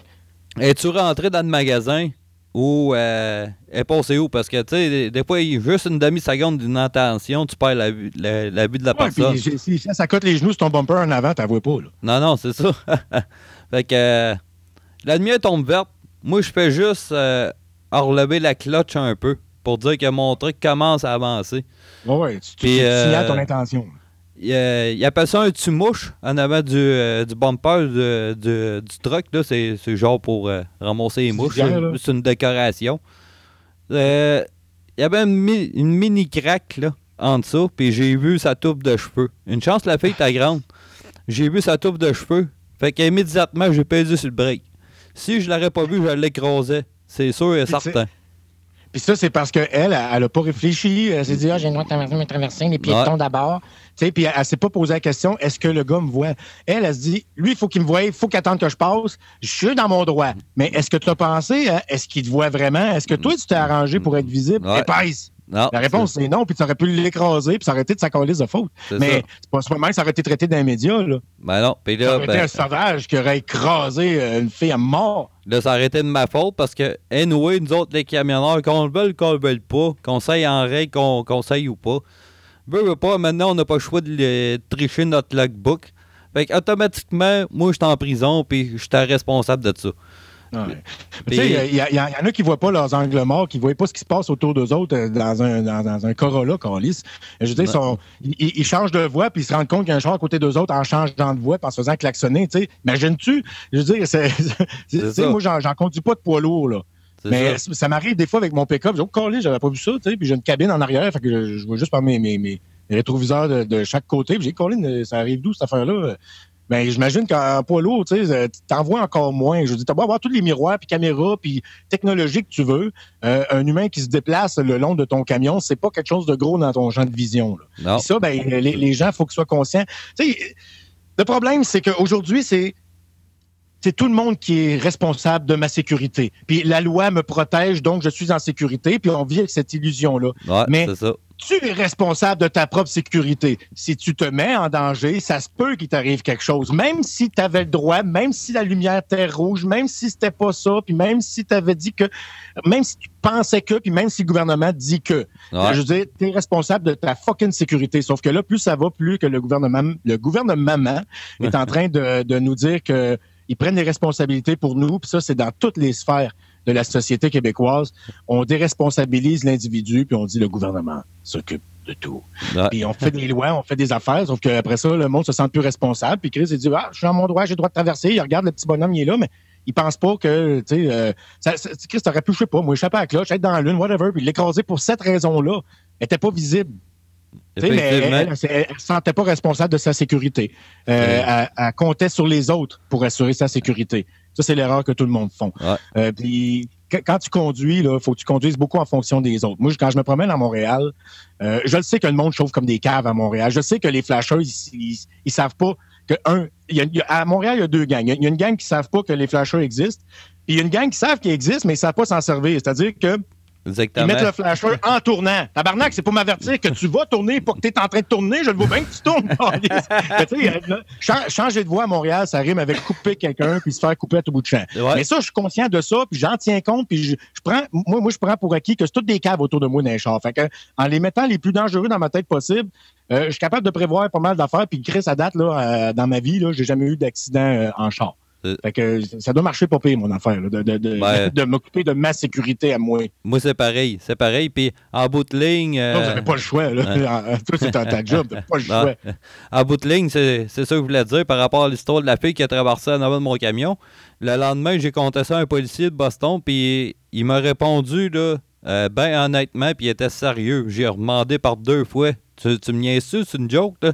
Il dit, ben, t'aurais dû l'écraser, puis la caille sur le trottoir, puis t'en aller ils sont, reconnus pour être très sympathiques, les policiers américains. Ah, il dit, ça, c'était son problème à elle, c'était elle, elle s'est réveillée. C'est vrai ça qu'il m'a dit. Il dit, c'est une joke, là. Non, non, non, je suis sérieux. aux États-Unis, c'est la mentalité inverse de la nôtre. Hein. Eux autres, c'est euh, organise-toi, puis, euh, tu sais, c'est c'est demande-toi ce que tu pourrais faire pour ton gouvernement, pour ton pays. Ici, c'est l'inverse. C'est ça. Le gouvernement s'occupe de tout, il nous tient par la main, il va nous aider à traverser la rue, puis les lois nous protègent de tout, puis des accidents, ça n'arrivera jamais plus un jour. C'est deux mentalités complètement différentes. Euh, c'est la réalité versus le monde des licornes, puis ici au Québec, ben, on est dans le monde des licornes. C'est ça, exactement. Parce qu'à un moment donné, je me rappelle aussi, j'attendais euh, sur le bord de la route, euh, à côté d'un chantier où ce que je librais du fer. Puis euh, j'osais le policier, parce qu'il y a toujours une police qui est proche du chantier pour faire la circulation, justement, quand les camions ils ont à faire rentrer sur le chantier, whatever. Puis euh, à, côté de nous autres, il y avait une lumière. Là, j'étais là, hey, gars, euh, c'est l'heure des mains, puis j'ose. Ouais, c'est pas grave, c'est pas mon petit problème, ça, ça peut se faire fesser, puis elle va comprendre, Carlis. C'est ça qui me répondait, les policiers. Il dit, tabarnak, OK. Il dit, nous autres, là, ils dépensent des millions en campagne publicitaire, puis ils ont de la misère à arrêter du monde par rapport à ça. puis vous autres, vous en colissez, puis ça a même la petite loi euh, sur votre bord, pareil. Là, ils ouais, mais on s'entend-tu que les policiers américains, c'est pas nécessairement le meilleur exemple de morale, là, Non, non, non. Euh, puis dans le système judiciaire, c'est pas un exemple de succès non plus. Fait que, tu sais, je veux dire, euh, je suis pas sûr que tu devrais suivre son conseil. Non, non. Mais il y, a certainement, il y a certainement un monde entre les deux, puis dans ce monde-là, il y a quelque chose qui s'appelle euh, la, logique, la raison, puis euh, essayons de se tenir là-dedans, on pourrait finir là-dessus. Oui, exactement. Fait que je te remercie bien gros, mon, mon Frank, d'avoir débattu là-dessus, puis d'avoir osé avec toi là-dessus. ça fait du bien de t'entendre, ça fait longtemps qu'on n'a pas eu de, de, de crachoir dans nos oreilles. tu dois revenir bientôt. Oui, ça, ça d'une semaine à l'autre, ça va aller euh, très vite. Puis, euh, ouais, on revient en force. Puis, euh, ça va être aussi disponible que c'était. Le Crachoir, cherchez ça sur iTunes. Allez sur le site podcast.com, P-O-D-C-A-S-S-E. vous pouvez écouter des, des, épisodes précédents du Crachoir. Ça date pas d'il y a 10 ans non plus. Là. Ça fait un an que j'existe. Non, non, c'est ça. Excellent podcast. À propos, si vous voulez vous donner une idée à quoi ça ressemble. Fait que ça va ressembler à ça, mais en mieux. En mieux. Et voilà. Fait que euh, je sais pas si tu connais mon concept. Moi, à la fin de chaque entrevue, je demande à mon invité euh, quelle chanson il aimerait que je fasse jouer. Hey, euh, tu vas mettre une tonne de mon band parce que parce que hier, on a j'ai passé la journée en studio, puis on a déterminé les tunes qui faisaient l'album, puis l'ordre des, chansons, puis tout est enregistré. On est sur le point de sortir notre deuxième album. Fait que, tu pour une dernière fois, je pense qu'on je vais te demander de faire jouer une tune de mon premier album. Parfait. On va y aller avec hum, hum, hum, Laquelle serait la meilleure, mineur ou draveur? Enfin, même mineur ou draveur, je te laisse choisir. On va y aller avec draveur, je l'aime bien celle-là. Excellent. Excellent. Fait qu'on va, on va s'enligner avec euh, Dr. V avec la toune draveur. Fait que, encore un gros merci, mon Frank, puis euh, on, on, va s'en rejaser, c'est sûr. Salut, mon chum. OK, salut, merci.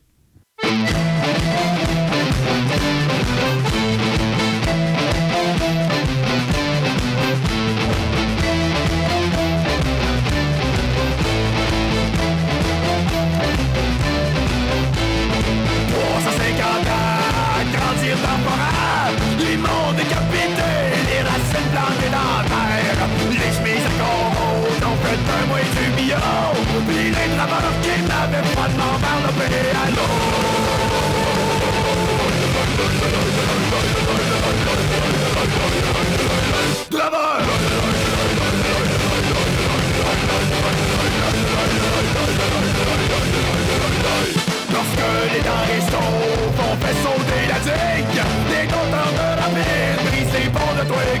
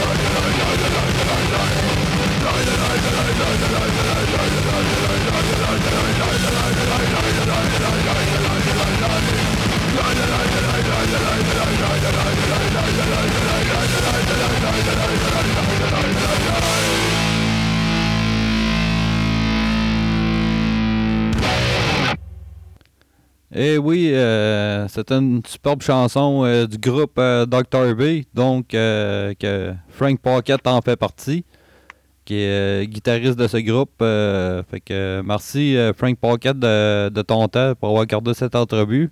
maintenant, on va poursuivre avec un autre invité, un autre bon podcast que j'adore écouter, qui s'appelle 3345. J'ai au bout du fil le concepteur de ce podcast, euh, Pierre-Luc euh, Delille. Comment ça va? Ça va super bien, toi? Ah, ça va très bien.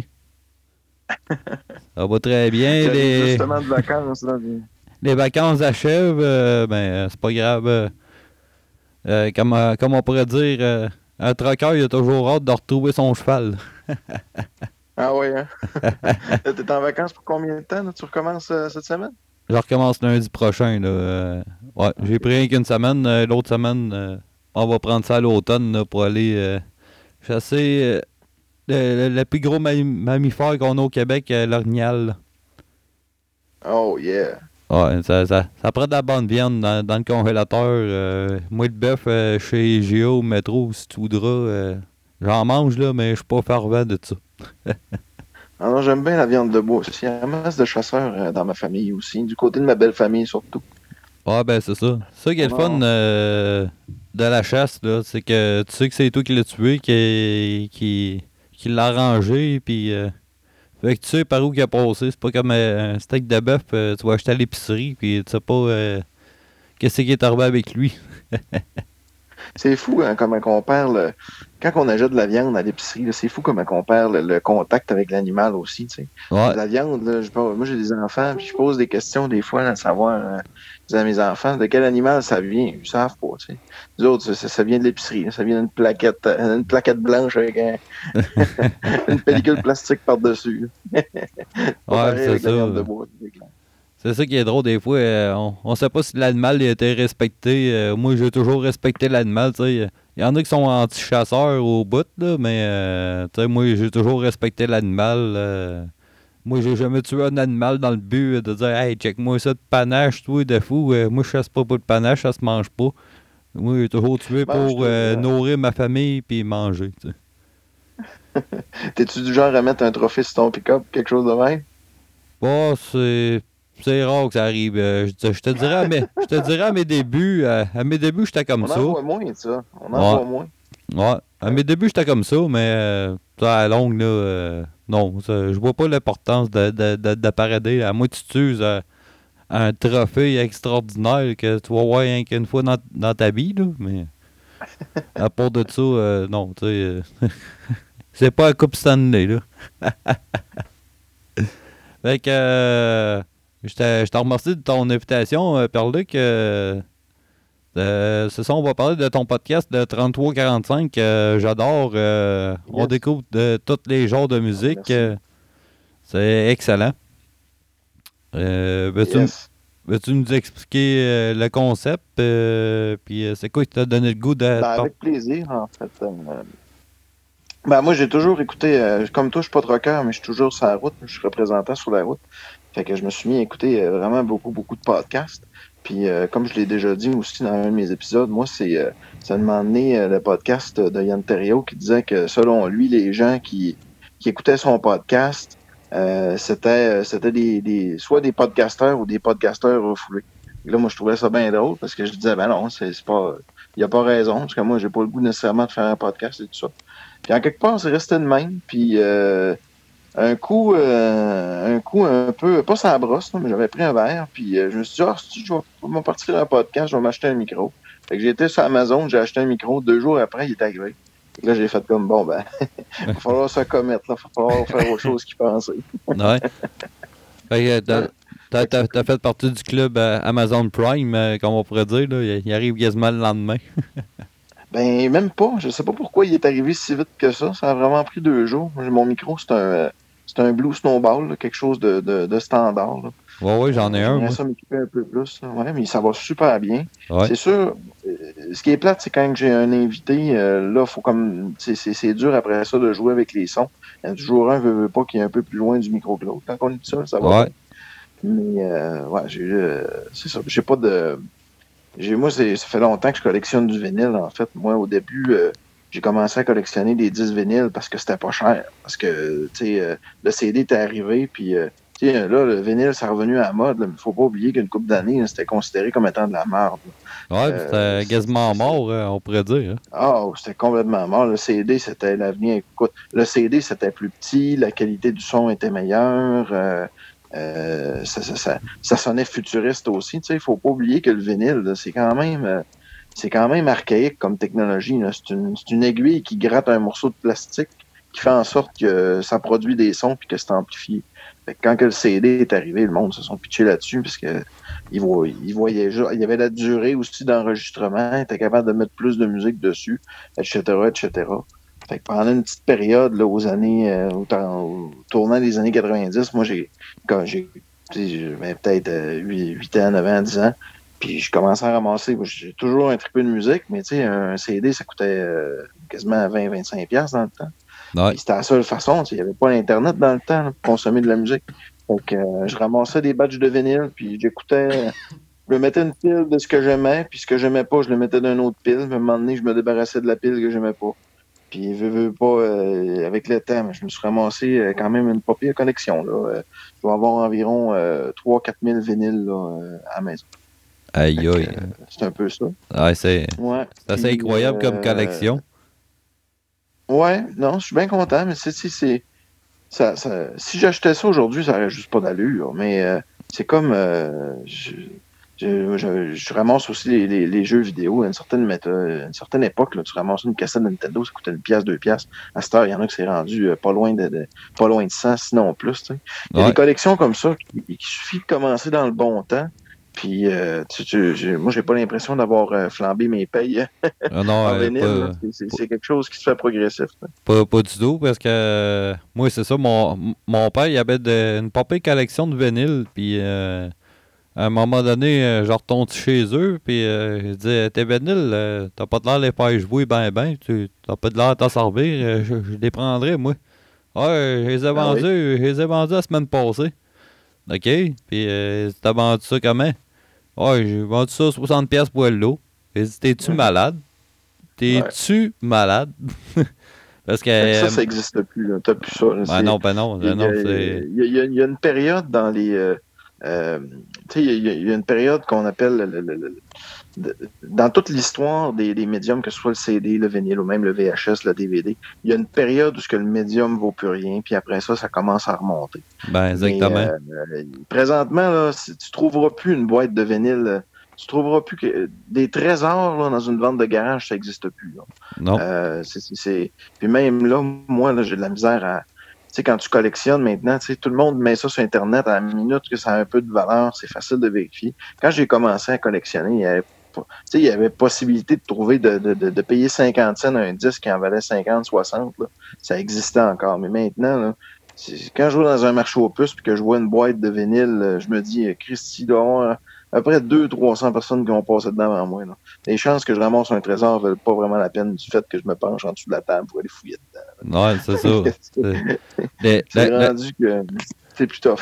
L'occasion est très rare. Moi, moi, moi, c'est un peu ça. euh, J'étais en crise à- après mon père quand, quand j'ai eu ça qui a vendu ça euh, 60 pièces parce que Euh, écoute, là, mon père, il y avait, il y avait des pièces de collection là-dedans. Là, euh, tu sais, comme euh, justement ton, ton dernier podcast a fait jouer euh, Mike euh, Oldfield, là, euh, il l'avait. Ouais.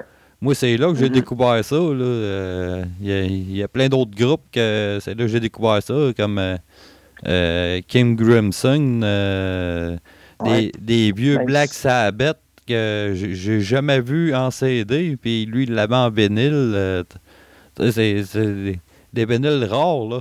T'essaieras de trouver ça Ouais. aujourd'hui. euh, c'est quasiment impossible, là. Ben, c'est, il, il réédite beaucoup maintenant. C'est-à-dire que là, il y, a, Ouais. il y a- il y a tout un marché du vinyle neuf. Mais ça, c'est un autre cas. C'est parce que bien souvent, ils prennent le CD, ils mettent ça en, en, en vinyle, le son est vraiment pas bon, puis ils vendent ça comme 40$ piastres ou euh, Ouais, ils ça. profitent du monde qui. euh, sais, moi, c'est, c'est, j'ai jamais, j'ai jamais quelqu'un qui était à la mode dans la vie. C'est un hasard qui fait en sorte que je tripe ces vinyles puis que c'est à la mode, là.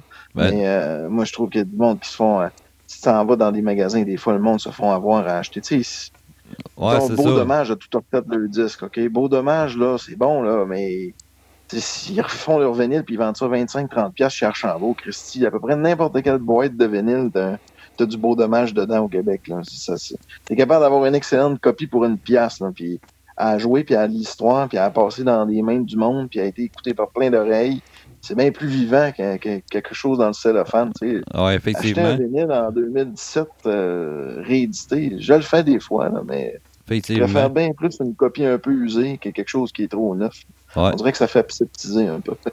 Mais par contre, euh, je peux me compter chanceux. J'ai un ami qui a une bonne, une bonne collection de vinyles.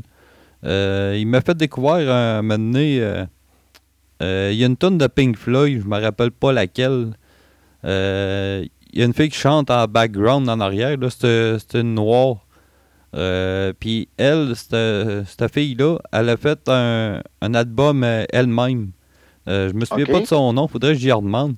Mais je sais qu'elle est d'o- d'origine, euh, je sais pas, euh, haïtienne ou euh, africaine, mais noire. Puis il m'a fait écouter cette vinyle-là, que c'est juste elle qui chante. C'est son vinyle à elle. C'est- c'est c'est vieux, ça date des années 70. Là. Puis euh, Ah, ça, c'est un autre affaire. T'as- bien des affaires qui n'ont pas été jamais faites en CD. Là. c'est ça. Euh, plus la- quand- souvent, quand ils ressortent des CD, c'était la mode, c'était les compilations ou les coffrets, des choses comme ça. Mais tu sais, c'est- inconcevable de savoir. tu sais, Il y a plein. Il y a plein de disques de Plume la Traverse, de, de, de, Charlebois, qui, qui, ont, qui ont jamais été refaites là, en CD. Là. Exactement. Il y a même du. Charlebois, c'est pire. quand il a refait, mettons, ses, ses- mettons, des CD de compilation, il réenregistrait ses tunes. Fait que dans le fond, souvent, ce qu'on entend en radio, c'est une version ré- réenregistrée, mettons, des années euh, euh, 80. Alors que, que, que l'original, ben, si tu veux vraiment, elle se trouve en vinyle puis. C'est comme si, en tout cas, c'est. Dans le fond, ils l'ont euh, euh, ils l'ont juste euh, Ouais. euh, remasterisé. Fait que dans le fond, t'as pas le, le vrai son unique de l'époque euh, quand elle est enregistrée. c'est ça la différence entre les deux que le monde ils font pas des fois. Là. Ah oui, mais dans, dans le cas du, du cas que je te parle de Charles Lebois, c'est pas remasterisé, c'est réenregistré. Il a rechanté les tunes. Souvent, les groupes, euh, souvent, les groupes ils perdent leurs droits de. de, de... En tout cas, je peux pas t'expliquer toute la, la technicalité, mais je sais qu'il y a bien des groupes, des fois, qui perdent les droits sur ces chansons, mais sont encore les auteurs. Fait s'ils refont puis qu'ils réenregistrent, mais ils regagnent les droits sur cet enregistrement-là. Des fois, c'est bien. C'est bien bizarre. Fait qu'il y a des différences entre, euh, entre ce qu'on écoute aujourd'hui et ce qui était sur le vinyle original. Ah ouais. Puis euh, toi, tu te, te souviens-tu, c'est quoi ton premier vinyle que t'as acheté? Quand, quand t'as Premier commencé? vinyle, je peux... Premier vinyle, je peux pas te le dire. Parce que quand j'ai commencé, euh, j'ai probablement reçu une batch en même temps. Tu sais, moi, j'ai. Ce qui se passe, mon père est un collectionneur de 45 tours. Puis moi, j'aime pas vraiment les 45 tours. Puis quand il ramassait des 33 tours, moi, je pouvais mettre les mains dedans. Puis euh, euh, dans le fond, mon père s'intéressait pas vraiment aux 33. Fait que ça, ça, ça remonte à peut-être quand j'avais 3-4 ans, mais les premiers disques qui ont été dans mes mains. là. Ce que je me rappelle, par exemple, c'est des premières cassettes puis les premiers CD que j'ai achetés. C'est une Ok. question, euh, j'aime ça d'ailleurs, poser cette question-là quand j'ai des invités au 33-45. Personnellement, les deux premières cassettes que je me souviens d'avoir donné de l'argent pour avoir, c'était U2 Europa puis euh, France d'amour animal. Ça, c'est les deux premières cassettes que j'ai achetées Ok. quand j'étais à Montage Coutimi, mais moi je restais à Robertval, fait que Montage Coutimi c'était une grosse sortie. là. Fait que euh, j'avais ça, puis le premier CD que je me rappelle d'avoir acheté avec mon argent, aller au magasin puis acheter un disque, c'était Green Day Dookie. Ben, moi, Euh, moi, je me le rappelle comme. premier CD. Moi, je Ouais. Moi, je me rappelle comme c'était hier. euh, je pense que c'était c'était une cassette ou un CD. Non, j'étais en CD. Le premier CD que j'ai acheté, euh, puis je me rappelle comme c'était hier, c'était au Jean Coutu. J'avais acheté Nevermind de Nirvana. Ah, mais Chris, tu t'es pas trompé. ah non. Tu t'es pas trompé. Puis euh, je me, me souviens en tout cas, euh, j'étais jeune, jeune, là, je devais avoir euh, 7-8 ans. Je m'étais fait donner un tourne-disque portable, si on veut. C'est une genre de petite Ouais. valise là, que tu ouvrais puis tu pluguais Ouais, c'est le fun, ça. Ouais. Euh, J'avais reçu ça en cadeau avec euh, le vinyle de Michael Jackson Thriller. Ça, c'est vraiment le pre- Ah. premier, premier tout là, que j'ai eu dans ma vie, c'était ça. Moi, j'ai un souvenir bien marqué de Thriller de Michael Jackson. Quand j'avais 4 ans, tu sais, il y y a un- il y a un rire dans Thriller un moment donné, là. Ouais, ouais. un rire démoniaque. Ouais. euh, Vincent Price, je pense, qui, qui le fait. Ben, moi, ma soeur, elle s'amusait à me faire peur avec ça. Fait qu'elle partait, puis euh, moi, je partais à brailler, puis je me cachais dans la maison. C'est un des plus vieux souvenirs que je me rappelle d'avoir vécu. Là. J'avais peut-être 3-4 ans à ce moment-là. Ouais, moi, j'ai écouté cet album-là euh, nom- nombreuses de fois, puis euh, ça, ça- ça a été le premier, je pourrais dire, le premier euh, album de musique que j'ai écouté dans ma vie, c'était ça. Puis, Ouais. euh, Ben, c'est l'album vendu, le plus vendu de tous les temps encore aujourd'hui. hein. ouais, ouais, je Mais pense ça- que il a Ça jamais jamais été... euh, dépassé, parce que maintenant, ouais, la musique, ça jette plus, la musique, ça vaut plus rien. non, non, c'est ça. euh, Puis euh, c'est ça, ben plus tard, avec les années, j'ai, je me, suis mis à, à réécouter ça. euh, puis que j'ai su que c'était Val Halen qui faisait le, le solo de guitare. euh, je trouvais ça impressionnant. Mais tu sais, quand, Ouais. Quand j'étais jeune, je connaissais pas ça. Je, je savais pas c'était qui Val à part euh, Yann Tario.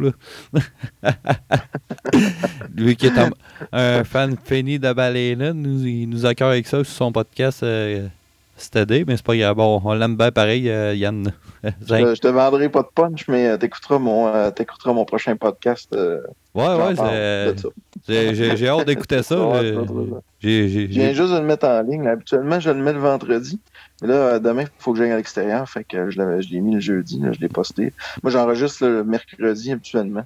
Ok. Puis là, ben, j'étais pas. euh, ah, Aujourd'hui, j'ai refait, j'ai enregistré des bouts. C'est le premier podcast que que j'ai été obligé de, de dire Ouais, je sais pas si je le sors ou je le sors pas. euh. Il y avait des, euh, il y avait des extraits à la fin, on dirait que ça s'étirait. Fait que j'ai gardé le début puis j'ai réenregistré la fin. J'ai fait ça tantôt. Fait que, euh, on dirait que au début, ça, ça partait pépé, puis à la fin, c'était comme. euh, J'avais l'impression que ça sentait. le gars, il étire sa sauce pour faire une heure. Tu sais. Fait que, Ouais, euh, mais ça- j'ai- j'ai j'ai co- j'ai corrigé ma fin un peu. Ça, c'est Yann Tario, ouais. il est de même, lui. il aime ça serré. Il n'y a, pas eu trop de silence euh, dans, dans ton podcast avec lui. euh? on sait qu'il est bon là-dedans, les silences. Là. Ah non, moi, j'ai pas fait de podcast avec Yann. Ok, tu En fait, c'est euh, ce qui arrive, c'est que le, le- c'est c'est, la blonde à Yann Terrio, elle écoute mon podcast. Puis vu que c'est sa fête bientôt, euh, tu sais, dans mon podcast, je dis souvent, là, si vous payez 5$, piastres, vous pouvez choisir la thématique. Fait que, dans le fond, a payé un, a payé un 15$ piastres de Yann, fait que devine ce qu'elle a demandé. ah ouais. Elle a demandé du Van Halen. Il y a- un crash, il y a un crash euh, qui est de, de Van Halen dans, dans le podcast, dans l'épisode 31. Fait que, euh, c'est pour ça que c'est pour ça que je trouvais ça drôle que t'en parles. Ben, c'est ça, justement. euh, moi, je, vais- je vais participer à ça. euh, Je vais, je vais te donner un 5-10$, piastres, là. Puis, euh, ben, euh, je, veux, je veux repenser à mes tunes euh, avant, avant de faire ça. Là, tu sais. je, veux, je veux vraiment aller chercher de. Je veux vraiment aller chercher de quoi là, qui, est, qui, peu connu. Ça fait longtemps que. Un peu comme je te disais tantôt, là, moi, euh, quand, quand je suis tombé des belles à mon père, j'ai découvert des groupes incroyables. euh, des... C'est des sons de musique euh, qu'on n'entend plus aujourd'hui. Puis eux Non. autres, euh, dans le temps, Ben, surtout ils- si tu y vas euh, si tu y vas dans le rock des années 70-80, honnêtement, j'ai pas mal tout ce que c'est. euh, je veux pas dire tout ce qui s'est fait, là, ça se peut pas dire ça, là, mais euh, si on parle des groupes que, mettons, si on parle de Black Sabbath, j'ai tout ça, Pink Floyd, j'ai tout ça. tu sais, j'ai- de, de, de Doors, puis de, de, de ce genre de musique-là, j'en ai. C'est ce que j'écoute dans, dans mon quotidien. Là. Ouais, ben c'est c'est ça. C'est ça, je m'en doutais bien. Là, m'en Ouais. doutais bien de ça. Ça se trouve bien. Tu sais, euh, euh, c'est ça, tu sais, t'as qu'à donner 10 pièces pour avoir mon segment sur ton show, tu sais, je veux vraiment aller chercher des tunes qui sont euh, peu connues, tu sais, que on, on est des, moi pis toi, on est des gars qui aiment bien la musique, tu sais, qui, qui, qui écoutaient Mhm. pas mal n'importe quoi. Mais c'est, mon but, c'est ça, c'est faire découvrir ça à d'autres mondes, là, parce que moi, je moi, je sais pas quand J'essaie de que... trouver une, euh, une thématique camionneur. Là. Doit bien avoir une coupe de chansons là, qui, euh, qui Ouais, sont. euh, il y en a pas mal, là, des chansons qui, qui, qui, ont, qui ont justement comme, comme sujet la route, puis ouais, en français puis en anglais. Ben, Mais bon, regarde, c'est toi- c'est toi qui décideras. A une qui est sûre qu'elle elle fit très bien, là, mettons, dans, dans t- thématique camionneur, c'est euh, Roadhouse Blues de, de Doors. là. Ça, c'est une tune que j'adore. Ouais, c'est clair. Ouais, ça, bon. ça, ça l'air rentre bien, là, mais c'est ça, tu sais, je veux, je veux fouiller, puis euh, faut, faut que je me remette là-dedans, là, aller fouiller des, des, des vieux, vieux euh, succès, là, ou quelque chose, ou euh, des tunes un peu moins connues, mais euh, qui sont bonnes à l'oreille, là, tu sais, faire décou- dé- découvrir ça au monde, là. Yes, ce serait le fun. Fait que ma est prêt, euh, je vais t'envoyer ça, c'est sûr et certain. Ben, ça va me faire, ça va me faire plaisir. Puis, euh, puis toi, avec, euh, euh, comment je pourrais dire ça? Euh, T'as reçu Daniel euh, Grenier dernièrement. Ça, c'était c'est un ami euh, personnel ou ça, ça a donné juste comme non, ça? non, hey, écoute, euh, j'ai. euh, je savais qu'il était en show. OK. Puis j'ai demandé, puis il a dit oui. C'est, c'est, c'est, c'est aussi simple que ça. C'est vraiment, c'est pas un ami personnel du tout. C'est juste, euh, écoute, j'ai, moi, je, c'est un gars que je suis depuis bien longtemps. Puis euh, j'ai, j'ai pratiquement tous ses disques, j'ai tout fait ce qu'il fait. Fait que, puis le gars, il, euh, il, a- il, euh, il a dit oui, puis ça a pas été long qu'il a dit oui. Euh, ça me tente au bout. Puis euh, il a fait son show, il a dormi à l'hôtel, puis en revenant à Montréal, en passant, il a arrêté chez nous. Passé une petite deux heures. C'est que c'était euh, une super belle expérience. Par contre, là, ça me fait assez chier parce que moi, je suis, euh, je suis hosté sur SoundCloud. Puis euh, là, ils, ils sont amusés à bloquer mes podcasts euh, quand il y a de la musique dessus. Puis ça, euh, écoute, euh, je peux, je peux bien prendre un, un morceau pour t'en parler. Euh, ça me tenterait vraiment, moi, que le 33-45 soit 100% légal, dans le sens où ce que j'ai appelé la SOCAN pour, euh, ça coûterait, en gros, là, pour un podcast euh, sans but commercial, là, ça coûte 100 pièces puis après ça, tu fais jouer ce que tu veux. Puis eux autres, ils prennent ton 100$ puis ils le distribuent entre, pour payer les droits d'un peu tout Ok. le monde. là. Fait que, tu sais, je me je me suis dit, c'est pas cher. Mais là, en étant hosté sur euh, SoundCloud, ça marche pas. Faudrait que j'hoste moi-même comme mon podcast. Ben, j'ai, Fait que, euh, j'ai trouvé ça un peu Là, bizarre. Bizarre pareil que tu n'ailles parler de ça parce que moi, moi sur mon podcast, euh, je mets minimum 3-4 tonnes par podcast. euh, puis c'est des, des succès connus. Là. Ça, ça- ça peut être euh, du Linkin Park, ça peut être euh, du The Doors, Ouais. ça, ça peut être n'importe quoi. puis je me suis jamais fait achaler avec ça encore. Puis, ouais, mais c'est parce que t'as jamais fait jouer de Beatles. Parce que le Beatles, c'est tout de suite. Hein? Hey, j'ai un podcast là dans lequel j'avais une chanson. Je faisais un, un crash pour quelqu'un qui m'avait, malheureusement j'ai oublié le nom, mais quelqu'un qui m'avait payé une thématique, puis il voulait des chansons cachées. Puis la première chanson cachée, c'est une chanson des Beatles. Elle dure 30 secondes. Elle s'appelle Her Majesty. Ils Ok. m'ont bloqué mon podcast à cause d'une tonne de 30 secondes. ben voyons donc. Fait que, puis dans le, dans le podcast de Daniel Grenier, à la fin, je fais jouer euh, Nowhere Man. Puis Ouais, ils ouais. bloqué aussi. Fait que les deux fois que j'ai été bloqué, c'est pour des tonnes des Beatles. Puis le plus étrange, c'est que j'ai fait un podcast complet sur un album des Beatles, puis lui, ils l'ont pas bloqué. Euh, les droits des Beatles, là, c'est vraiment quelque chose qui... euh, Ouais, ça, Euh, ça a l'air assez particulier. Hein? Ça a l'air assez Ouais, particulier. ouais. pendant un bout, ça appartenait à Sony. Là, ils sont en cours pour essayer de les reprendre. Fait que, je te dis, je joue pas de Beatles parce que tu vas, tu vas avec le feu. Mais regarde, c'est- moi, euh, c'est ça. Fait que là, ce que je m'enligne, probablement, mais là, c'est dans l'explication qu'on m'a dit, en tout cas, quand j'ai appelé à Socan, euh, j'étais en train de. Tu sais, mettons là, que tu as un site comme Balado Québec. mettons que Balado Québec, eux autres, ils payeraient. Ça voudrait-tu dire que tous les podcasts qui passent là-dessus pourraient être téléchargés? Parce qu'on. En tout cas, peut-être. Je pense pas qu'il y en a un là-dessus qui est vraiment à fin commerciale. Ou en tout cas, il y en a peut-être très peu. Fait que, Ouais. tu sais, tant qu'à payer, mettons, 100 pièces de mon côté, euh, j'ai quasiment le goût de, de, de- d'appeler euh, les, les gens qui s'en occupent et dire, regarde, on- moi, je vais le payer, le 100 pièces, puis à cette heure, on va arrêter de se... On, on va l'utiliser collectivement là, au lieu de justement que moi, je paye ma licence. là. Ben, c'est ça. que, ou, bon, ou, c'est- ou- ou qu'on se mette à la gang, puis euh, contribuer à la gang, puis de même, on, on va l'appel, là, tu sais.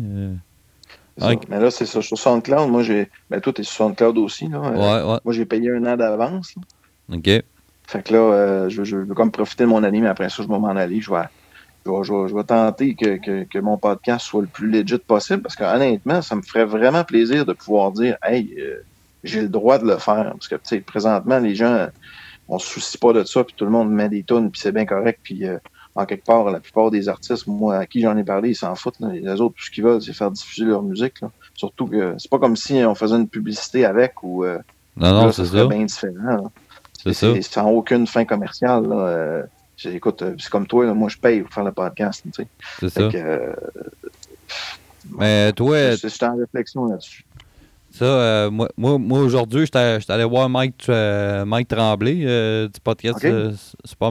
J'ai passé la journée avec lui. ça a été super le fun. Puis on a fait un petit bout de, de podcast sur son émission, là, qui est justement est en ligne là, présentement. L'épisode Yes. 156. Euh, Puis il me posait la question euh, ça t'inquiète-tu, toi, que SoundCloud euh, sont à veille de parmer, là, parce qu'on voit des rumeurs qui sont à veille de parmer. euh, comme moi, moi j'ai payé pour, je pense, trois mois ou quatre mois d'avance. Mhm. Mais un gars comme toi qui a payé un an d'avance, là, si mettons, je sais pas, moi, d'ici un mois, il ferme, là, tu penses qu'ils vont Ben, te rembourser ou. J'ai aucune idée. Moi, ça m'a coûté, je pense que ça m'a coûté comme 120 pour une année. J'ai la moitié de fait. Fait que dans le fond, je perdrais 60$, mais en même temps, moi, je ferais comme bon, ben, regarde, c'est- le coup de pied au derrière parce que ce qui, ce qui arrive présentement, je change pas parce que c'est compliqué de changer, tu sais. Juste Ouais. changer l'image d'un podcast, tu le sais, tu avais posé la question dernièrement, c'est comme pas évident pour que elle se ligne partout, les fils RSS et tout ça, tu sais, c'est. Ouais. Il y a quelque chose, l'infrastructure existe, puis quand elle est bâtie, je trouve ça vraiment dur de dire bon, je vais prendre mon podcast, puis je vais le mettre sur Balado de Québec ou chez Podbean. Euh, J'en ai pour au moins un 5-6 heures de travail pour que tout soit seté comme faut. Ouais. Puis euh, ça, ça, me tente pas de le faire. Fait que, tu sais, c'est le 60$, il, Ouais, c'est sûr que ça me tente pas de le perdre, mais en même temps, euh, je suis pas convaincu non plus que SoundCloud va fermer. Puis si ça ferme, quand je suis pas marié avec eux autres pantoute, c'est- Non, une ça. relation strictement commerciale que j'ai avec SoundCloud. mais c'est- c'est- Puis là, ben, avec, euh, avec le bot qui me, qui, qui me, qui me bloque mes chansons des Beatles, je te dirais que. Ouais, C'est, puis c'est surtout la, la, la non-possibilité d'être 100% legit. Ça, Ouais. euh, si je l'avais si je l'avais su avant, j'aurais pas été sur SoundCloud. J'aurais parti mon affaire à moi, puis euh, j'aurais... Écoute, c'est ça, tu sais, 100 pièces c'est rien là, pour avoir la maudite paix puis pouvoir faire jouer ce que tu veux. Non, non, Parce que moi, exactement. on se le cache pas, là, c'est 45, c'est, quoi? C'est 60-70% qui est mon podcast, de, que c'est, de la musique? D'ailleurs, je me demandais au début, euh, quand j'ai commencé à faire mon podcast, si ça allait pogner, hein, parce que je me suis dit, Griff, on, a tout, euh, on a tout YouTube dans nos poches. Qui c'est qui, qui qui va prendre le temps d'écouter une playlist qu'un gars il a faite? Pourquoi, pourquoi écouter les chansons de quelqu'un? C'est puis des podcasts de musique, il y en a pas beaucoup. Puis euh, ben il y en a, il y en a, mais souvent c'est juste du métal ou juste du rap ou juste du. Moi, ce que j'aime bien, c'est justement de tirer partout. Je vais, je vais faire chanter, de- je vais faire jouer de la, la petite musique française, euh, de l'humour, euh, du gros métal. euh, Ah, c'est. ça. Qui est plaisant de ton podcast, c'est que tu touches à toutes les thématiques, les styles de musique. tu sais, c'est pas un style en, en particulier. Puis je pense que c'est ça qui est. euh, je, co- je connais pas les chiffres euh, de ton podcast, mais ça, ça a l'air d'être un succès quand même. là. Ben, c'est à peu près, euh, je te dirais, c'est entre 100 et 130, tout dépendant des épisodes. Euh, selon les stats de SoundCloud, là, fait que je pense que les stats de SoundCloud, en tout cas, c'est un des beaux côtés de SoundCloud tant qu'à moi. Là, Parce Ouais, qu'il décortique de où ce que ça vient les écoutes et tout ça. là. je trouve ça bien. Mais euh, moi, c'est selon les thématiques, ça, ça, ça joue beaucoup. Là, comme euh, un Mike Oldfield, ça a pas pogné beaucoup. Par contre, One It Wonder, ça a pogné au bout de 130 écoutes bien rapidement. c'est ça. Fait que c'est, je, je trouve ça correct aussi. Je fais exprès justement pour mettre des thématiques qui, qui font cliquer, là, pas. Ben, ça, euh, c'est. euh, Regarde, Michael. Bluegrass, je suis pas sûr. Bluegrass, je suis pas sûr qu'il pogne bien gros. Euh, Mike Oldfield, euh, je pensais pas qu'il, euh, allait lever non plus, mais tu sais, j'essaie d'en faire euh, euh, des, des fois. Tu sais, je regarde Champ Marin, je pensais pas que ça allait pogner, mais ça a pogné au bout. J'ai eu bien des commentaires sur ce podcast-là. Ben, c'est, c'est Michael Phil, il a pas pogné, c'est parce que c'est. C'est pas des, des anciens fumeux de potes là, comme moi. hey, moi, Ah, c'est clair. Hey, moi- j'ai, tellement des beaux souvenirs sur Mike Oldfield, mais bon. Moi, j'écoutais ça, là. Je fumais un bat, là, puis euh, je mettais ça sur le tourne-disque à mon père, puis j'étais parti, là. euh, euh, mais tu sais, on, on peut pas juger le monde. Ça, c'était de la musique, là, faite avec les moyens du bord dans le temps, là. On s'entend. Dans, dans ce temps-là, il y avait, il y avait pas tous les moyens qu'on a aujourd'hui. Puis. Euh, Non, mais c'est- il y avait surtout pas l'informatique. Puis euh, en plus, lui, c'est euh, c'est lui qui jouait de la plupart des. C'est genre 95% des instruments. ouais, c'est Euh, ça. c'est lui qui C'est ça, là. Fait que c'est C'est ça.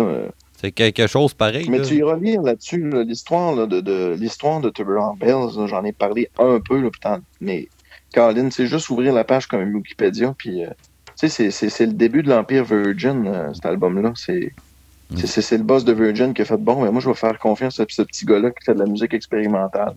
Ouais. Puis, euh, à partir de là, ben, le gars, il, il a des compagnies de navires spatiales. C'est fou. Ah non, mais pour euh, dans le temps, là, c'était c'était quelque chose pareil, de sortir euh, un, un vinyle comme ça. Là. Tu sais, euh, une tonne qui dure à, à peu près quoi, 22-23 minutes sur un côté, puis autant de l'autre bord. Puis, Ouais. Tout à fait. Que Ça, c'est. euh, Puis c'est que- ça. Mais ça, il y en a quand même plusieurs qui faisaient les longues chansons euh, à cette époque-là. C'était pas. euh, Ce qui était audacieux, c'est de le faire avec. J'ai une nouvelle compagnie, puis le premier disque que je fais, c'est quelqu'un que vous connaissez pas pantoute, puis il va jouer une grosse tune de 25 minutes. exactement. C'est. Ouais, parce que tu sais.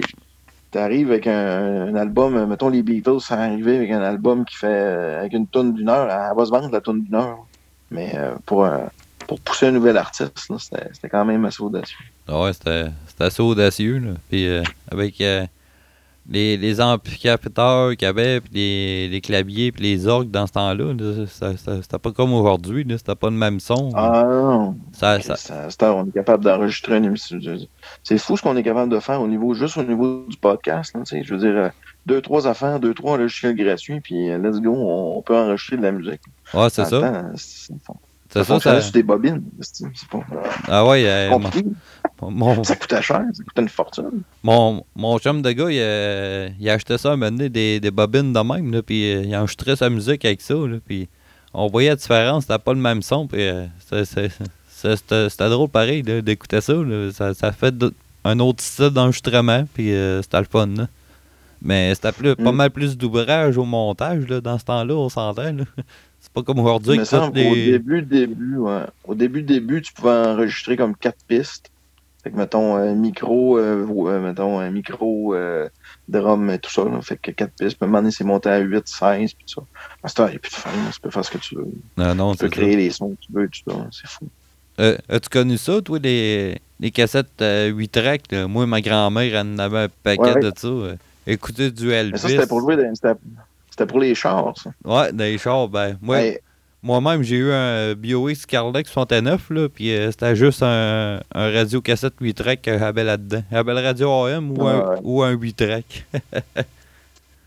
C'était cool. ça. Mais ça, c'est. euh, Ça, euh, moi, à un moment donné, j'ai été dans le marché aux puces, puis j'ai trouvé une boîte avec 28 cassettes, 8 tracks d'Elvis.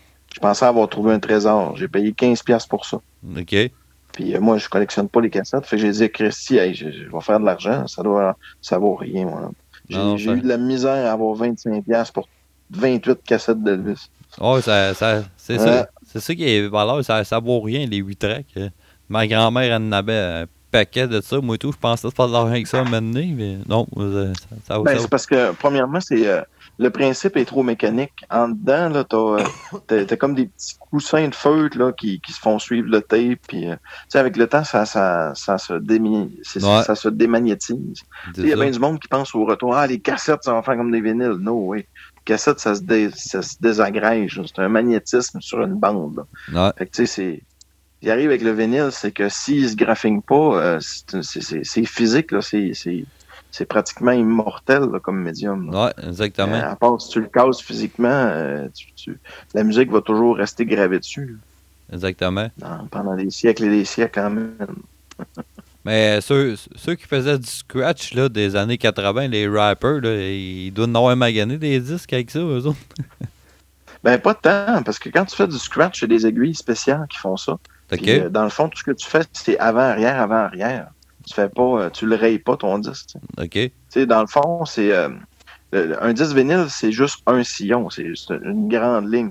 Fait que quand tu t'en vas en avant ou en arrière, puis tu as un modulateur de son sur les tables tournantes directement qui est capable de, de gérer ça. Dans le fond, euh, c'est une table tournante dans laquelle ils arrêtent le moteur, puis ils prennent le, le vinyle, puis ils le font bouger manuellement. OK. c'est- ça. Ça les magane pas tant. OK. Mais ça aussi, ça vaut. Il y, en- y y a beaucoup, ça, des, euh, des copies de des copies de DJ. Là. Ouais. Euh, C'était le- le- dans les années 90, c'est comme ça que le vinyle a, a continué un peu. Mais ça, ça ça m'intéresse pas. Par exemple, souvent, c'est des tunes, c'est une tune par. On appelle ça des plays. Ouais, ouais. C'est comme. euh, c'est une tune par bar, puis ça sert à faire du mixage. OK. Je parlais de Michael Jackson tantôt, j'en ai un, c'est hot, parce que c'est Michael Jackson, mais juste la voix. Fait que, mettons, c'est beat it, mais t'as juste la voix pour faire du mixage, justement. Tu pouvais prendre n'importe quelle tune, puis t'entendais, mettons, beat it. Ça, j'ai, euh, j'en ai deux, trois, là, mais euh, ça, ça se trouve bien, puis ça, ça coûte pas cher. Ceux que ça l'intéresse, là, euh, OK, les, les tu copies vois. DJ, ça se trouve bien. C'est c'est un affaire que je savais pas, ça. Ça- C'est un affaire que je savais pas. Fait que ça... Ouais, c'est des aiguilles. les aiguilles ont l'air un peu. Euh, je te fais un geste avec mon doigt, mais tu vois pas. C'est comme une banane un peu. C'est une aiguille qui est comme faite, euh, qui est comme faite pour avoir un lousse. Là, Ouais, Euh, OK. C'est comme, Mm. que- comme si... euh, comme une virgule, on voudrait. là. Ouais, si tu veux. C'est Ouais. comme. euh, puis c'est des aiguilles qui sont différentes. OK. Mais ça, c'est. Écoute, il n'y a plus de fin dans le vinyle. Là. Moi, j'ai- moi, c'est, je suis vintage dans mes affaires. Tu sais, ma table tournante, c'est pas. Il y en a des tables tournantes, ça vaut 10 000 puis 12 000 Puis sur des sites que je suis, là, du monde qui, se. Ils chrome ça comme un char. Euh, c'est la même affaire. J'ai acheté ci, j'ai acheté ça, j'ai changé le bras de ma table tournante, j'ai changé l'aiguille, euh, j'ai des fils qui sont ci. puis Il y a du monde qui sont vraiment tripeux. Euh, Moi, je trouve ça ridicule. Moi, je collectionne, j'écoute. C'est la musique qui m'intéresse. C'est pas. C'est pas le véhicule qui a fait jouer. Non, non, si elle joue ça. correct, je suis heureux. Là. En autant, t'as une bonne table tournante, là, puis... non, euh, c'est ça, tu sais. tu euh, euh, tu peux en avoir une à 200 pièces qui fait euh, amplement la job, là, euh. Ah oui, ben, s'il y en a là, des, euh, du monde des fois qui voudrait se mettre, euh, de tes auditeurs qui voudraient se mettre au vinyle, là, euh, allez pas dans des boutiques. Là, euh, c'est bien facile de trouver le- le- le- une vieille tente tournante qui traîne chez un de tes oncles, une de tes tantes. là. Ouais, ouais. Euh, il suffit de la nettoyer, d'investir un petit 30$ pour avoir une belle aiguille neuve, puis t'es parti. Pas, euh, Exactement. puis souvent, en fait, euh, les nouveaux produits qui existent, là, de table tournante, euh, ils sont frêles, tandis que dans le temps, c'était fait pour durer. là. Moi, ma table tournante est en métal. c'est fou. Justement, je pense à ça. Faudrait que je demande à mon père s'il n'y a pas encore la sienne. euh, fait un petit tune-up, là, puis euh, lui, lui, je sais qu'il en avait une bonne, là. Je me souviens pas de la, de la marque, là, comme telle, là, mais je sais qu'elle allait bien. Elle- regarde, c'est- pas compliqué. À cette heure, avec, il y a deux affaires. Si tu ramasses une vieille table tournante, mettons que ça fait 10 ans qu'elle n'a pas joué, tu as deux affaires à remplacer. Tu as l'aiguille, puis tu as souvent la bande en caoutchouc là, qui fait le- le- la, la courroie. Là, dans le- Ouais, ouais. Puis ça, ben, t'en as 10$ piastres pour une courroie, puis 20-30$ piastres pour une aiguille. Puis, euh, tu sais, à cette heure, euh, sur Internet, tu vas sur eBay, tu trouves ça, tu t'as ta mesure, puis ça se trouve super bien. C'est Mais ça. Moi, je- je- j'en ai ramassé souvent là, des tables tournantes. Pendant... Quand j'étais au cégep, je faisais ça, je ramassais des tables tournantes, j'y remipais, puis j'y revendais plus cher. OK. Et je me faisais un 50$, 60$ tout le temps. Ça coûtait rien. Ah ouais, c'est ça. Ouais. Fait que ça, si on, si on veut des bons conseils pour une table tournante, euh, on a juste à aller te, te demander ça sur ta page Facebook. Ah ouais, ça va me faire plaisir, honnêtement. Si, euh, si des fois, vous savez pas, euh, euh, même euh, le prix d'un album, tout ça, euh, n'importe quoi, là, ça me fait plaisir de jaser de ça. Bon, ben, c'est- parfait ça. Fait qu'on on peut te rejoindre où, ton podcast, ou puis où t'écris? Ben, le podcast, en fait, moi, il est sur SoundCloud, mais il se trouve vraiment partout, sur Google Play. Vous pouvez le trouver aussi sur iTunes, sur Balado Québec, sur RZO, sur toute la, la- toute la gang. Si- si- si- En fait, si tu vas sur euh, Google, tu fais le 3345, ça va te donner 3-4 places dans lesquelles il va sortir. Euh, moi, je, je publie à tous les vendredis habituellement un nouvel épisode. À date, j'ai jamais manqué un vendredi. Je suis content. Des fois, j'enregistre Ouais. d'avance. hein. T'es Puis, t'es euh, assez régulier, euh, t'es comme moi. Ouais, je suis assez régulier. Puis euh, j'aime ça aussi, moi, quand les podcasts sont réguliers. Il y en a un que. Puis, tu sais, autant il y en a qui sont pas réguliers puis que ça me dérange parce que je suis un mois sans en écouter puis que j'oublie quasiment. euh, autant qu'il y en a des fois qui publient trop. Euh, tu sais, des fois, les, les podcasts qui commencent, là, il y en a qui. Moi, des podcasts à tous les jours ou à tous les deux, trois jours ou Ah, quatre ouais. jours. Quand, quand je suis rendu que j'ouvre mon podcatcher puis j'en ai cinq de pas écouter, là, euh, j'ai tendance à faire Ah! Ça, c'est un conseil que je peux. C'est un conseil que je peux donner à tous les gens qui font du podcast. C'est limiter votre, Ouais. votre nombre de podcasts à un par, un, un par semaine, puis soyez, euh, soyez réguliers. La régularité est plus importante que le nom. Ouais, c'est ça. Ouais, ça, moi, un, j'étais un peu comme toi. Là. Moi, euh, normalement, il sort euh, vendredi soir ou samedi matin. Là. En général, c'est pas mal ça, là, dans, dans, dans mon cas à moi. Là. Puis, tu vois, moi, j'ai commencé au mois de mai, si je me rappelle bien. On a commencé en même temps. Ouais, ouais, Euh, t'avais remarqué, euh, ouais. je- c'est euh, c'est quasiment en même temps. Ton épisode 1, 2, 3, là, c'était. de- quand, euh, quand, mettons, sur Balado Québec, j'étais dans les nouveaux podcasts, t'étais la case à côté. là. Ouais, ouais, On- ouais c'est vrai. en même temps. C'est vrai, on a pas mal des, des, des mêmes dates. Je, je repense à ça, 4-5 là. mois. Ouais, effectivement. Mm. Effectivement. Mm. euh, et euh, on, on était dans la cause de ce Balado Québec, euh, nouveau podcast. On était les deux un, un côté de l'autre pendant plusieurs Ouais. semaines même. Il y en a moins là, des nouveaux podcasts. Je pense euh, il y, a- eu une. Je sais pas, c'est peut-être moi qui écoute toujours les mêmes. Moi, j'en ai à peu près une quinzaine maintenant que j'écoute euh, régulièrement. là. OK. Fait que euh, j'ai. mais c'est ça, ça, ça dépend. Parce que moi, je fais énormément de route. Je- des fois, je fais 15, euh, euh, 15, euh, 15 heures de route là, dans une semaine, c'est pas rare. là. Je travaille. euh, dans le fond, je suis, on s'en parlait justement sur, euh, sur, euh, sur Facebook l'autre jour. Moi, je en fait, je vends des, à des compagnies de transport et tout ça. Puis, Ouais. ben, comme tu sais, il y en a partout au Québec. là. Fait que je suis souvent amené à faire de la route. Puis, euh, j'ai ça écouter de la musique en char parce que je suis rendu vraiment têteux euh, côté qualité musicale. Euh, je pensais jamais, euh, tu sais, tantôt je disais que je méprisais un peu le monde qui, qui, qui disait que ah, les tables, il faut en avoir une bonne et tout ça, mais moi de la musique en char, juste le background qui fait en sorte que ça roule et tout ça, euh, ça, ça, ça m'a mis à me taper ses nerfs, puis le podcast, ça, ça devient un, un bon accompagnateur en maudit euh, au niveau Ouais, de, de- ah de l'écoute. là. Moi, j'adore ça. C'est quand- Ça fait pas longtemps, ça doit faire un an, deux ans euh, que j'écoute du podcast, euh, je te dirais régulier. là. C'est à peu près comme moi, là. Puis euh, moi, moi, je me tape euh, maximum 60-65 heures de route par semaine avec mon Ah, métier. vous Fait que c'est constamment juste ça que j'écoute. Euh, j'ai- regarde, j'ai Sirius dans mon truck, puis je l'écoute de temps en temps, mais maintenant je m'écœure parce que on dirait qu'ils mettent un CD. C'est les mêmes tunes qui jouent le matin, puis le soir à 10h, c'est encore le même CD qui joue. C'est les mêmes tunes qui ont, qui ont passé le matin. C'est toujours un état de... Ça, Sirius, Sirius, ça, ça a plus de raison d'être. Ah, pas en tout. ça- C'est Howard Stern qui fait vivre ça, sinon. euh, il y Ouais. Écoute, je, je- connais aucune personne qui a la radio satellite dans son véhicule. Moi, je l'avais quand c'était gratuit. là. Puis on Oui. dirait qu'ils ont oublié de me Ouais. l'enlever. Fait que je l'ai eu pendant deux ans quand j'ai acheté mon char. Moi, personnellement, j'aimais mieux quand c'était XM Radio euh, par rapport à Sirius. J'aimais beaucoup mieux le format de XM, là, qui avait plus euh, un style d'émission euh, quasiment à saveur podcast, là, tu sais, comme les Jeff Fillion qu'il y avait dans le temps. Euh, La bombe, euh, la bombe, il y avait son émission de radio aussi là-dessus avec un autre, euh, je me souviens pas de son nom. Puis euh, j'aimais mieux ce format-là. J'ai trouvé ça un peu triste que euh, ait disparu à un moment donné. Je sais pas si ça pourrait être viable. Mettons, quand il y a un, mettons, une radio satellite comme ça, tu prends un podcast, là, tu le diffuses, mettons. Parce qu'un des problèmes du podcast, c'est justement que contrairement à la radio, la radio, tu l'ouvres puis ton podcast, il part. Ouais. Euh, je veux dire, ton émission de radio, même moi, j'ai la radio, je déteste la radio, mais des fois, c'est le choix logique. là. J'ai pas de CD, euh, je m'en vais sur la route pendant 10 minutes, je veux, je juste avoir un petit background, je starte ça. Mais je me demande si la radio satellite pourrait pas justement diffuser du podcast. Mettons, euh, elle prendrait ton podcast à toi, puis elle le roulerait en boucle pendant, Ouais, ben, mettons, euh, ça serait une belle alternative. Là. Puis euh, moi, c'est un peu ça qui va se passer euh, d'ici 2-3 semaines. Là. Euh, euh, je vais être. Moi, euh, j'ai vu ça passer, là. Euh, tru- un truc du camionneur. Je pense que vous êtes une. euh, Ouais, avec euh, l'équipe de LHJDC, juste camionneur. là. Fait que euh, mon Ouais, ouais. podcast à moi, euh, celui à Patrice Lamoureux de l'univers du camionneur en région, euh, puis Patrick Lebrun.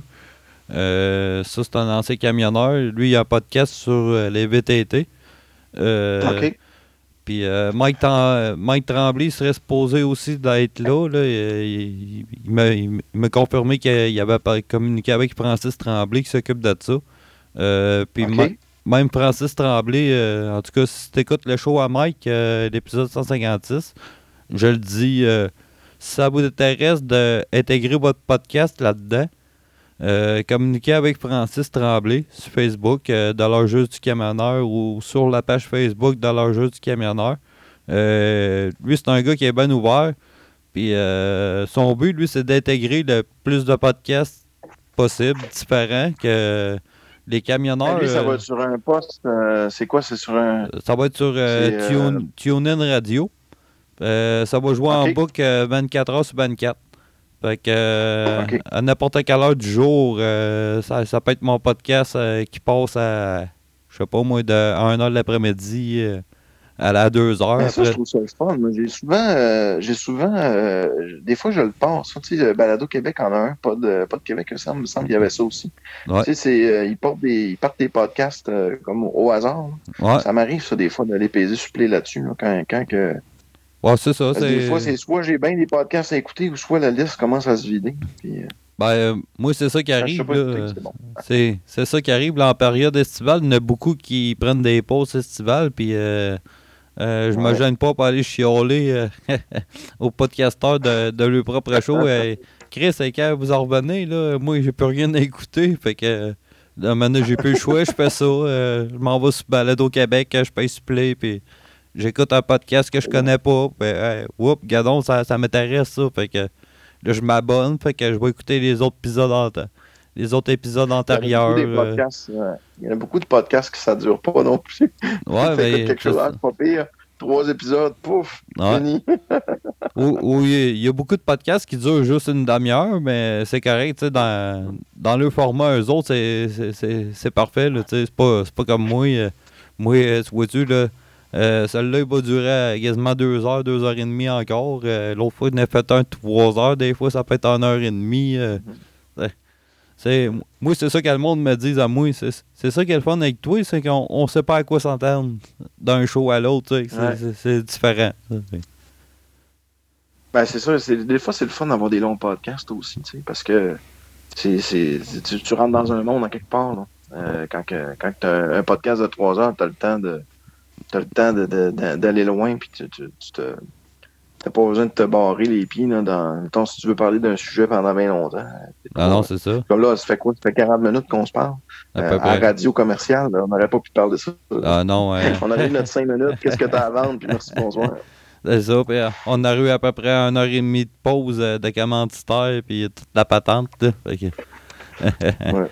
ben, tu vois, euh, un, Moi, ma blonde, elle écoute encore, elle écoute encore de la radio. J'appelle ça sa boîte à pub. ah, t'as, hein. entièrement raison. T'as entièrement raison là-dessus. Ça n'a pas de ça. Ah non, c'est, Mm. c'est épouvantable comment qu'on, on se fait envahir par la pub. Là. Euh, c'est, c'est, c'est correct voyons, euh, d'intégrer quelques-unes, là, mais de là que tu passes quasiment un bloc de 10 minutes qui est des pauses, à un moment donné, ça, ça devient retondant. Là, tu. Ouais. Euh, moi, en tout cas, euh, j'ai écouté le dernier épisode de- en direct de nulle part euh, qui fêtait le euh, 350e show, si je me trompe pas. Je m'en excuse si c'est pas ça. En tout cas, ça durait 5 heures l'épisode. 5 heures. Fait que, je me suis dit, ouais, en tout cas, si, si j'en fais une aussi longue que ça, euh, je suis bon. Puis moi, je suis tout seul. J'ai pas de collaborateur. Je suis pas comme. euh, pas comme Daniel Mascotte, là, qui a une table ronde, puis il y a plein de monde avec lui, là. Il faut le Ouais. faire, là. Mais ça, on s'en rend compte. Moi, quand j'ai, euh, quand j'ai des invités, là, ça, ça, ça roule tellement mieux. C'est dur, des fois, de se parler tout seul. Ouais, c'est ça. Au début, ça fait bizarre. On s'habitue, mais la répartie d'une autre personne t'amène sur d'autres sujets. Puis c'est C'est ça. faire 3 heures, 4 heures tout seul, ça dit, euh, ça doit être top. C'est ça. Puis c'est ça qui est, qui, est, qui est plaisant de jaser avec quelqu'un. Tu sais, c'est, gars, tu vois, on, a parti, on a parlé de ton podcast, on a parlé de, de notre intérêt du bénil, puis euh, tu vois, on, on a développé euh, d'autres choses. C'est ça qui est le fun. Ça fait une conversation euh, qui dure. Puis je pense pas que le monde aille ça. Là. Il aime bien ça. Il découvre des affaires, puis il découvre d'autres sujets que, que, que ça, lui fait découvrir des nouvelles affaires? Yes. Yes. Fait que euh, je t'en euh, je t'en remercie bien gros, euh, mon Pierre-Luc. C'était super plaisant, jaser avec toi. Ben oui, hey, puis ça me fait plaisir. Puis hey, je t'ai revi- euh, je reviré souvent en plus. Hein. Ah ça. Ah Toutes ben, les fois que tu communiques avec moi, tu dis Ah, t'as-tu le temps? Non, Asti, j'ai pas le temps. T'as-tu le temps? Non, je suis désolé.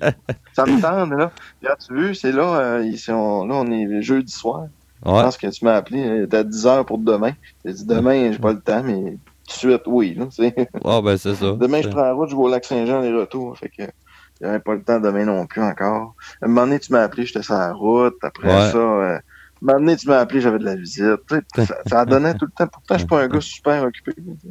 Ah non, Bon. ben moi, moi, moi c'est ça. euh, c'est ça la beauté de mon podcast, c'est que moi, euh, comme j'ai dit à Mike aujourd'hui, moi j'ai rien de prévu. Moi je, me- je m'en viens, je m'assieds dans mon studio, j'ouvre ça, puis là je m'en vais sur Messenger, puis je check euh, qui, qui est là en ligne. Puis là, euh, ah, ok, toi, euh, toi, t'as-tu quoi à faire à soir? Non? Ok, bon, ben, go. On embarque direct là. Moi, moi c'est instantané. Ça se fait direct là, sur le moment. Puis euh, c'est ça les commentaires. les, les bons commentaires que j'ai de mes auditeurs. disent, C'est ça qui est le fun avec toi, c'est. Tu sais, c'est. À l'improviste. Il n'y a rien de prévu. Ah oui. c'est, c'est, c'est ça qu'on aime. Tu sais, c'est pas comme un, un show monté d'avance. euh, que tout est prévu. Il va y avoir tel segment, telle affaire, telle affaire.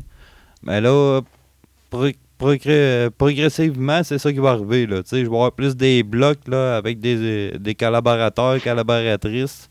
Euh, ça va être plus spécifique.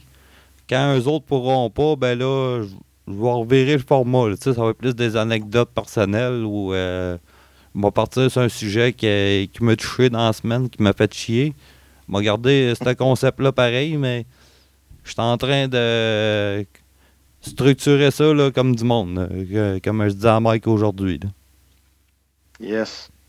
Fait que, euh, un gros merci, mon Pierre-Luc. euh, C'était bien plaisant. Ça me fait plaisir. Puis, euh, moi, je sais pas si tu m'écoutes euh, normalement, mais mon concept, moi, à fait de l'entrevue, je demande toujours à mon invité euh, quelle chanson qu'il aimerait que je fasse jouer. Ah, quelle chanson que j'aime. Et Colin. Et c'est dur. Regarde ce que je vais faire. là, je vais aller. Je, vais, je, je devant ma collection de vinyles. là, je vais en pointer un de même. Cloc. On va voir ce qui va sortir de là. C'est du Genesis. C'est Tonight, Tonight, Tonight. All right. hey, ça, ça c'est Ou un autre de Genesis, comme tu veux. ça, c'est vieux. Ça fait longtemps que j'ai pas entendu ça. ça fait longtemps que j'ai pas entendu ça. Ouais, fait qu'on va mettre ça. Genesis, Tonight, Tonight, Tonight. Ça, dans ce temps-là, c'était-tu euh, Phil Collins ou euh, c'était... euh, c'était c'était l'autre, là, euh, comment il s'appelle? Peter Gabriel, parce qu'il y a eu les deux, hein, si, on- si je me rappelle bien. Ouais. Euh, je pense qu'on est encore à la période euh, Peter Gabriel là-dessus. Mais moi, ce qui est drôle, là, euh, je suis pas un gros fan de Genesis, mais je suis un gros fan de Peter Gabriel solo, puis de Steve Hackett solo. Ouais. Puis à la limite, j'aime mieux encore Phil Collins solo. Fait que là, Ouais. je suis sûr qu'il y en a qui vont s'arracher les, les, les cheveux de la tête que je dise quelque chose comme ça. Là. Mais ça, Mais ça a toujours été un débat, hein. c'est Ça, ça a toujours été un débat euh, sur, sur, sur les deux, là. Il y, y en a qui préféraient Peter, puis il y en a d'autres qui qui aimaient mieux Phil. Euh, ça, ça a Moi, je toujours été. Cette gang-là a fait du meilleur stock un coup séparé. Mais je Ouais. sais, je- je- j'entends les tomates cidées. Mais en tout cas, c'est de même. Fait, euh, comme tu peux voir, j'étais un bon connaisseur de musique, hein. C'est pas tout le monde qui savait Ah ça, là. Ah non, non, non. Fait que, euh, Moi, parfait. dans Genesis, c'est Steve Hackett, mon meilleur. Ah ouais, c'était Steve Hackett, là. Ouais, c'est Steve Hackett. Mais j'en ferai jouer dans mon podcast. Euh, Steve Hackett, j'en ai pas. Je pense que ai fait jouer une fois. Ah, ben, ça, ça serait bon, ça. Ouais, moi, j'ai toujours préféré Phil Collins, là, mais ça, c'est ch- chacun notre choix, ça. Ben, Phil il est plus pop, Phil Collins. Il est Ouais, plus ouais. pop. Effectivement. Fait que, euh, aucun problème, mon, euh, mon Pierre-Luc, on va faire jouer ça. euh, Genesis, Tonight, Tonight, Tonight. Puis encore un gros merci, Merci. euh, d'a- d'avoir passé du temps avec moi sur mon podcast. Ça me fait plaisir. Fait qu'on va continuer à écouter le, le 33-45. Yes. OK, merci. À la prochaine. Salut. Salut. À la prochaine.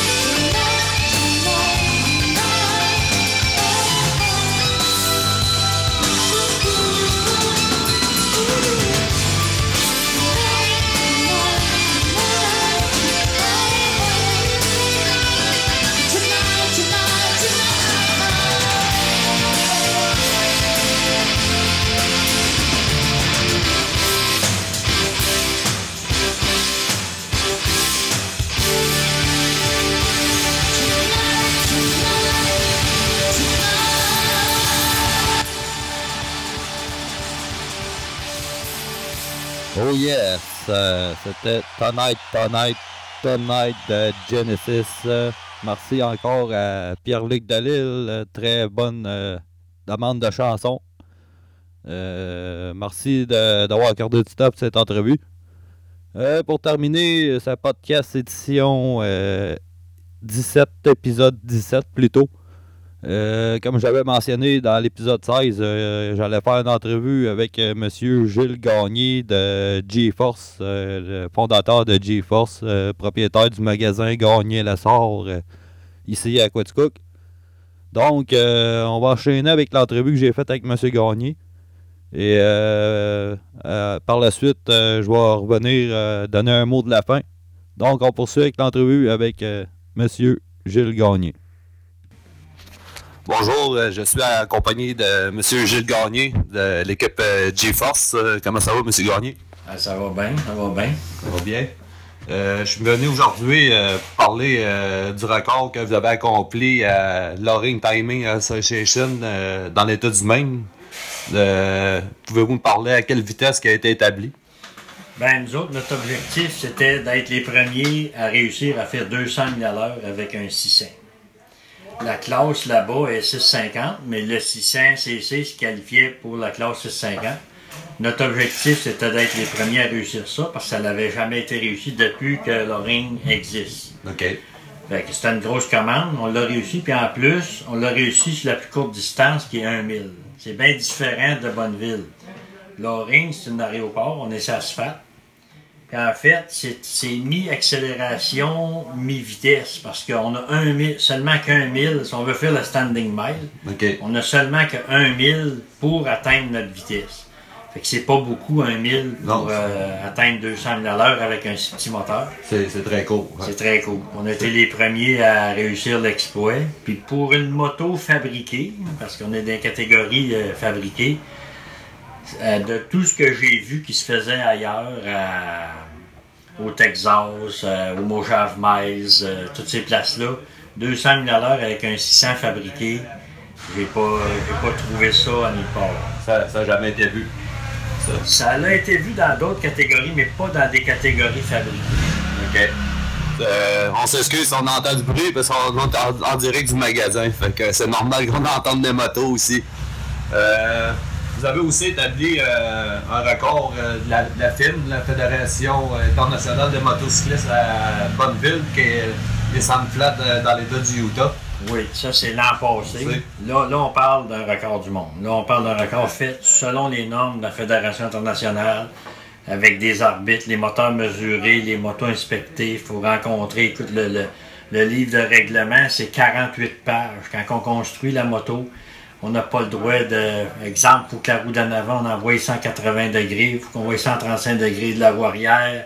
La queue, elle n'a pas le droit de dépasser la roue de plus que 8 pouces. Il y a plein de normes comme ça. Puis la moto, elle avait été fabriquée pour rencontrer les exigences internationales. Puis on a été les premiers à passer euh, la- le cap des 200 000 avec une 600 cc dans ces normes-là. Puis même si on prenait toutes les fédérations incluses qui ont couru à Bonneville, il y a seulement que deux catégories de motos qui avaient déjà réussi à faire cette vitesse-là avec des, cette cylindrée-là. C'est assez exceptionnel avec un 600cc de- d'atteindre des vitesses de même, surtout sur un, sur un lac de sel. Pour moi-même, avoir déjà été là, euh, étant camionneur, j'ai déjà arrêté, puis ça, ça colle en dessous de la semelle du soulier. Fait que Oui. j'imagine à pleine vitesse, là, de, ça, La, la difficulté à Bonneville, c'est justement le, ce sel-là, parce que tout le monde pense que c'est du sable. Non, non, c'est pas du sable, c'est du sel pur comme notre sel de table. ouais. Il est juste comme semi-figé ensemble par le peu d'humidité qu'il y a. Mais ce sel-là emplit les pneus, puis ça offre beaucoup moins de traction que l'asphalte. Je dirais que c'est à peu près la moitié. La traction, je dirais que c'est la moitié de l'asphalte. Puis je dirais que c'est le c'est au moins 4 à 8 fois moins qu'une piste de trail. Fait qu'on peut pas, quand on arrive à haute vitesse, l'air empêche la moto d'avancer, puis le pneu, il manque de traction. Fait ça fait drôle à dire, mais on perd la traction à haute vitesse. Dans les autres années, ça nous a pris 5 ans à amener cette moto-là à maturité. Dans les autres années, on avait le problème du mur aérodynamique. Le- le pneu arrière commençait à spinner avant d'atteindre notre vitesse maximale. Puis on avait, même sur les ordinateurs, on voyait la, la vitesse des deux roues. Puis on, on- quand Patrick pilotait, on avait une run où la roue d'en avant roulait 300 km/h, puis la roue d'en arrière virait 325, 330. Ouais, parce que là, Là, ça à spi- à spinner. Il reste de la puissance, mais ta roue arrière n'est pas capable de la mettre au sol parce qu'elle spinne. Pour aller plus vite, le seul choix que tu as, c'est d'avoir un bicycle qui est plus aérodynamique, que ça demande moins de puissance pour le pousser, ou que l'aérodynamique récupère une partie de l'air pour s'additionner du poids, pour s'écraser au sol, pour être plus lourde puis moins que C'est le contraire de ce que tout le monde pense. On se, fait souvent dire, hey, la moto ne doit pas être pesante à cette vitesse-là. C'est le contraire. C'est comme une Formule 1 que les ailerons penchés. Il faut que la pression d'air additionne du poids à moto à mesure qu'on roule. Sauf que plus on a de ça, plus on gobe de la puissance, moins on peut aller vite. Ça fait l'énigme à résoudre à Bonneville, c'est de réussir à aller vite avec le minimum d'appui qui va nous donner la bonne traction versus la puissance qu'on peut mettre au sol. C'est une question d'aérodynamisme, là, vraiment. Là. C'est toute l'harmonie. Ouais, c'est l'harmonie, la, la, la, la doigté du pilote qui va appliquer la puissance au sol, comme nous autres quand on conduit ça à la glace l'hiver. Ouais. Il nous reste de la puissance, mais on peut pas en mettre plus que tant. À Bonneville, quand tu passes 300 km/h, tu es dans cette zone-là. C'est pas pour rien qu'on donne une casquette des 200 Non, km/h. Et tu deviens membre à vie du club des 200. Et nous autres, on est les seuls à avoir réussi ça au nom de l'OMA puis au nom de la Fédération internationale. C'est- quand même euh, un bel exploit. là. C'est pas n'importe qui. Puis euh, je sais que vous l'avez fait aussi avec un skidoo que vous avez monté. euh. En, ouais, en 2009, on- c'était mon premier projet de Bonneville. J'avais construit des machines pour les autres toute ma vie. Puis en 2009, j'ai décidé d'en. Ben, projet avait commencé en 2005, d'en construire une pour moi. C'était un peu euh, fou comme projet à l'époque, mais ce, qui ce que j'acceptais pas, moi j'avais rêvé d'aller à Bonneville toute ma vie. Ce que j'acceptais pas, c'est que là-bas, il y avait, à Warp the Speed, là-bas, il y avait toutes les sortes de véhicules étaient représentés. Les camions 10 roues, les autobus, les diesels, euh, même le tracteur à pelouse, l'ambulance la plus vite au Non. monde. Puis il n'y avait pas de motoneige. Puis quand on parlait de ça, on faisait rire de nous autres. Les promoteurs là-bas, ils disaient, même pas ça ici. Une motoneige, ça ne fera même pas qu'à 80 000 à. Il n'y a rien à foutre avec ça. Euh, on n'était pas trop sérieux. Puis moi, ben, au Québec, nous autres, la motoneige, on a ça dans le sang. Ça a été, ça a été inventé chez nous. Ouais. Petit gars, on a grandi avec ça. Je me rappelle quand les vieux bombardiers Seforce étaient arrivés, puis que enfin on montait les côtes avec nos crazy carpets au lieu des descendre. C'était tout un. Le monde venait de changer. Ce véhicule-là, je l'aime, je l'ai dans l'âme. Puis moi, je rêvais qu'il y ait une motoneige à Bonneville. J'ai construit ça. Après qu'elle a été construite, j'ai été refusé cinq fois. Puis c'est pour ça qu'il a fallu faire un premier record à Val d'Or pour prouver que ça pouvait aller vite une motoneige. Puis après ça, on a été accepté à Bonneville, puis on a fait un record à, à 203 000 à l'heure. Notre plus haute vitesse a été 210. Puis euh, ce record-là, il n'a pas encore été battu. Ah non. Puis aujourd'hui, là, il y a des motoneiges qui s'asseyent à Bonneville, puis il y a des. euh, Ça doit être assez incroyable comme sensation, euh, atteindre cette vitesse-là. Vous, est-ce que personnellement vous l'avez essayé ou c'est votre pilote euh, Moi, la... j'étais pas un pilote naturel. Moi, la motoneige, c'est Francis Morin qui l'a conduit, qui était un de nos mécaniciens. Puis moi, par la suite, j'ai entrepris de conduire une moto. Puis la première année, j'avais une 600 cc euh, qui était suralimentée puis tout. Puis je connaissais pas assez les règlements. Puis même encore aujourd'hui, ils m'expliquent mal pourquoi ils l'ont pas accepté dans, la catégorie à laquelle j'étais ins- inscrit. Puis euh, j'avais, moi, la, catégorie que je visais, c'était 140, c'est la, la- vitesse à battre était 143 000 à l'heure. Je suis capable de battre ça? Mon objectif était de rouler entre 175 et 180, puis j'avais roulé 183 000 à l'heure. Ça été un record, mais la moto était mal classée. Je me suis retrouvé dans une catégorie qui me manquait 10 000 à l'heure. Pour, euh, fait que j'avais pas eu de record. Ça m'avait frustré. J'étais revenu ici, puis là, l'année qui a suivi, ben, j'avais dit, euh, je vais me faire un. Je vais me faire deux motos. Je vais me faire un 300 cc pour dans le 350, puis un 600. Malheureusement, euh, ma 300 cc, j'avais, j'aurais eu un record du monde avec. La tempête a pogné. Les courses ont été cancellées. J'ai échappé mon record. Deux jours après, j'ai eu un grave accident avec ma 600 cc.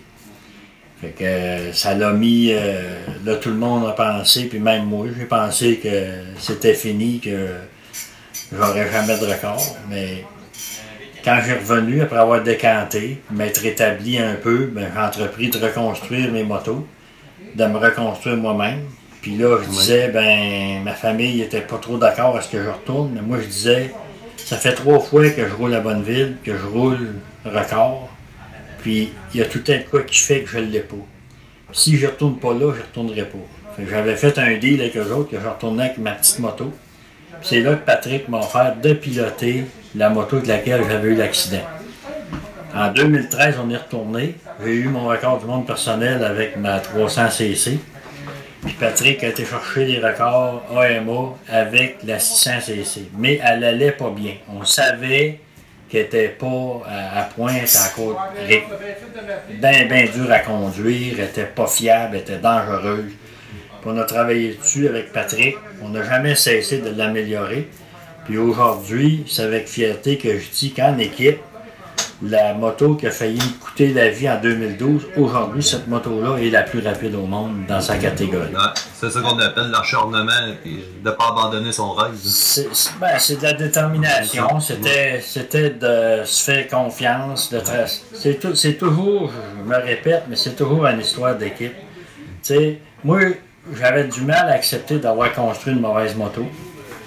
Puis avec Patrick, j'avais un bon pilote. Puis j'avais des bons poteaux autour de moi comme Étienne Crevier, puis Robert Véronneau, puis Sylvain Ouellet. Puis il y avait plein de bons monde autour de moi qui m'encourageaient puis qui amenaient des points de vue. Puis on étudiait ça ensemble. On, on- on a, écoute, observé un paquet de motos. On a regardé toutes les motos qui allaient bien, qui étaient rapides. Puis on a regardé toutes celles qui ne l'étaient pas. Puis on disait, qu'est-ce qu'ils font que les autres peuvent être stables, puis tout. Puis à force de décortiquer tout ça, ben, on a trouvé des solutions. On avait eu la chance là-bas à Bonneville, il y a des gens qui étudiaient à l'université en motocyclette, en configuration moto. Puis ils sont là pour nous aider. On avait consulté un qui avait confirmé une partie de nos doutes. Puis euh, j'avais eu la chance d'avoir un entretien privé avec Lam, qui est le champion du monde. Puis lui, il, tripait sur notre cas, les Québécois, parce qu'il sait qu'à quel point on est loin, puis c'est difficile pour nous autres de se rendre là, puis c'est compliqué, qu'on n'a pas grandi dans ce milieu-là. Il avait accepté de m'aider, puis il m'avait donné plein de conseils qu'on retrouve aujourd'hui sur la, la 600, parce que lui, il avait fait beaucoup de wind tunnel, puis il y avait des données aérodynamiques que moi j'avais pas, puis il m'avait donné quelques conseils, il fallait que mon casque aille un peu plus haut que ma vitre, plein de petits détails de même qu'on a appliqués. Puis tout, tout ça a fait que ça nous a conduit au sommet. C'est ça, c'est un, un peu comme en Formule 1, si on voudrait. C'est, c'est juste des petits réglages des fois qui peuvent faire une différence. Puis d'aller chercher euh, le record. ouais, c'est un paquet, c'est un paquet de détails. Rendu là, euh, il faut pas se faire d'illusions. Il y a, y a les facteurs que tu contrôles, puis il y a tous ceux que tu contrôles pas. Tu contrôles pas l'humidité du sol, les vents latéraux, le vent de face, la pression atmosphérique quand tu vas être en piste, le nombre de motos qui a passé avant toi, l'état de la piste, comment ça va être. Fait que même si tu avais les meilleurs budgets du monde, les meilleurs techniciens du monde, tu n'avais pas de limite de construction de motos et tout, à Bonneville, il n'y a jamais rien de garanti. Exactement. Tu vas rentrer en piste, puis écoute, c'est le résultat, il y, a- il y a une espèce d'abandon puis de lâcher prise à quelque part que faut que tu fasses confiance que quand ils vont coller ton tour, que les, le vent scanne, que les conditions soient bonnes. Ouais. Tu peux pas euh, anticiper ça. Puis euh, comment s'est faite la rencontre euh, avec Patrick Lessard? Moi, je le connais parce qu'on on vient du même coin. Puis euh, moi, personnellement, je connais pas personne qui est aussi craqué que ce gars-là. C'est tout un pilote. Patrick, c'est un pilote naturel. La différence, la différence, mettons, entre moi et Patrick, c'est que moi, je suis analytique. Une personne analytique, c'est bon pour trouver des solutions. Un pilote naturel, lui, il a conduit toutes sortes de bebelles dans toutes sortes de conditions. Puis les solutions, ils sont présentes. Il les possède. Fait que lui, dès que le véhicule fait quelque chose d'anormal, la solution, si ça prend la solution 664, elle existe. Il n'y a pas besoin de la réfléchir, d'aller la chercher de la pensée. Elle est présente, elle est prête à être appliquée. c'est ça. Qui fait des bons pilotes. Mais par contre, il faut faire attention. Il y a l'intelligence aussi. Un pilote, un casse-cou, c'est pas un bon pilote. Non, ça, c'est Un vrai. bon pilote, c'est quelqu'un qui a l'habilité puis qui possède des solutions, mais qui sait où arrêter pour que si plus loin il n'y a pas de solution, il ne se mette pas dans le trouble. Puis c'est exactement ce qu'il avait fallu faire avec la moto. La moto, là, avec Patrick, on faisait des tests en aéroport. Elle allait très bien. Elle se conduisait d'une main. Elle tombait sur le sel puis elle marchait plus. Ouais. fallait trouver qu'est-ce, c'est quoi l'effet de ça. Puis, la, puis c'était tout une histoire d'angle de fourche, une histoire de steering de, de fourche trop paresseuse, de, de steering damper trop récalcitrant, de, d'une suspension qui bougeait trop en changeant de vitesse, d'une mauvaise répartition de poids. C'est tous des détails qu'au fil du temps, on a raffiné puis amené. Puis en dernier, notre aérodynamisme était pas bon. La moto, elle coulait pas dans le vent, elle se battait contre le vent, puis elle utilisait mal la pression d'air. Fait que quand on a réussi à construire tout ça, puis à mettre tout ça ensemble, ben ça a donné, ça des résultats euh, extraordinaires. Puis la moto, écoute, c'est, l'ancienne génération des moteurs R6. On parle des- de la génération 2003. Écoute, on a fait notre record en 2016. Euh, C'est des moteurs de 10 ans au-dessus. C'est une génération qui est carrément dépassée aujourd'hui. Puis le mérite qu'on a, nous autres, comme, comme Québécois puis patenteux, ben c'est parce que on a fait ça avec rien. On n'a pas copié personne. Euh, notre système d'alimentation, c'est nous autres qui l'a fabriqué. Le système de suralimentation, c'est nous autres qui l'a fabriqué. Euh, vu que l'alternateur n'était pas à fournir des grosses pompes à gaz, on poussait le, carburant avec une bonbonne de paintball. C'était du jamais vu.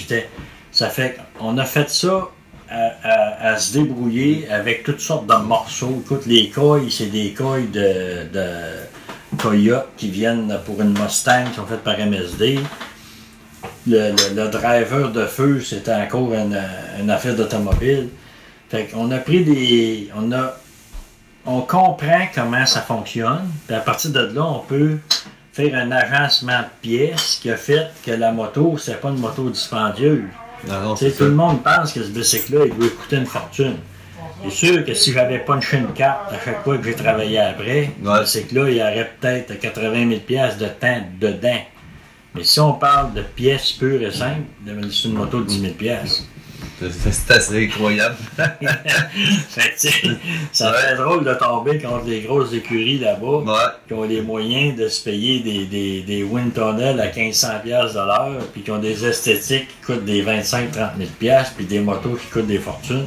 Ouais, ça, ça fait une fierté. euh, Ben, ça, ça, ça l'ajoute une fierté supplémentaire. Ouais, c'est certain. Puis en terminant, euh, j'ai lu dans l'article du journal ici euh, que des prochaines années, vous visez de 400 km/h euh, avec la Canadienne Eagle, ça? Non, non, Non? Ça, c'est un autre projet. En fait, c'est pas, euh, c'est pas mon projet. C'est, euh, c'est le projet de Sylvain Ouellet. Ça me rend bien, bien fier parce que j'ai réussi à transmettre cette passion-là. Puis il va y avoir d'autres Québécois qui vont continuer à nous représenter à Bonneville. Fait que c'est, c'est le projet de Sylvain Ouellet. Sylvain, c'est un maniaque de motoneige. Puis le- quand j'ai mis les pieds à Bonneville pour la première fois, c'était en motoneige. On fait une espèce de retour aux sources. La motoneige, ça a été inventé chez nous au Québec. Puis on veut que le véhicule à chenille le plus rapide au monde soit fait au Québec. Peut-être au Québec. Fait que, Ouais. euh, on travaille sur un concept totalement euh, nouveau. Ça ressemble à rien de tout ce qui existe, de tout ce qu'on a vu. Il y a des. Il y a, des idées là-dedans qui sont totalement à part de tout ce qui existe. Puis on est en train de fabriquer le véhicule à chenille avec un objectif de faire 400 km/h. Ça, va être, ça va être impressionnant. Fait qu'on va suivre ça euh, en temps et lieu. Euh, en terminant, si- s'il y en a qui font euh, de la course euh, et qui voudraient avoir des conseils, est-ce qu'ils peuvent vous contacter chez GeForce? Ah, ben c'est déjà, on, on supporte beaucoup, beaucoup de, de coureurs, que ce soit, on, on a déjà fait le 12 heures de la TUC, on a plusieurs euh, coureurs de VTT, on a plusieurs coureurs d'accélération, euh, VTT, accélération moto.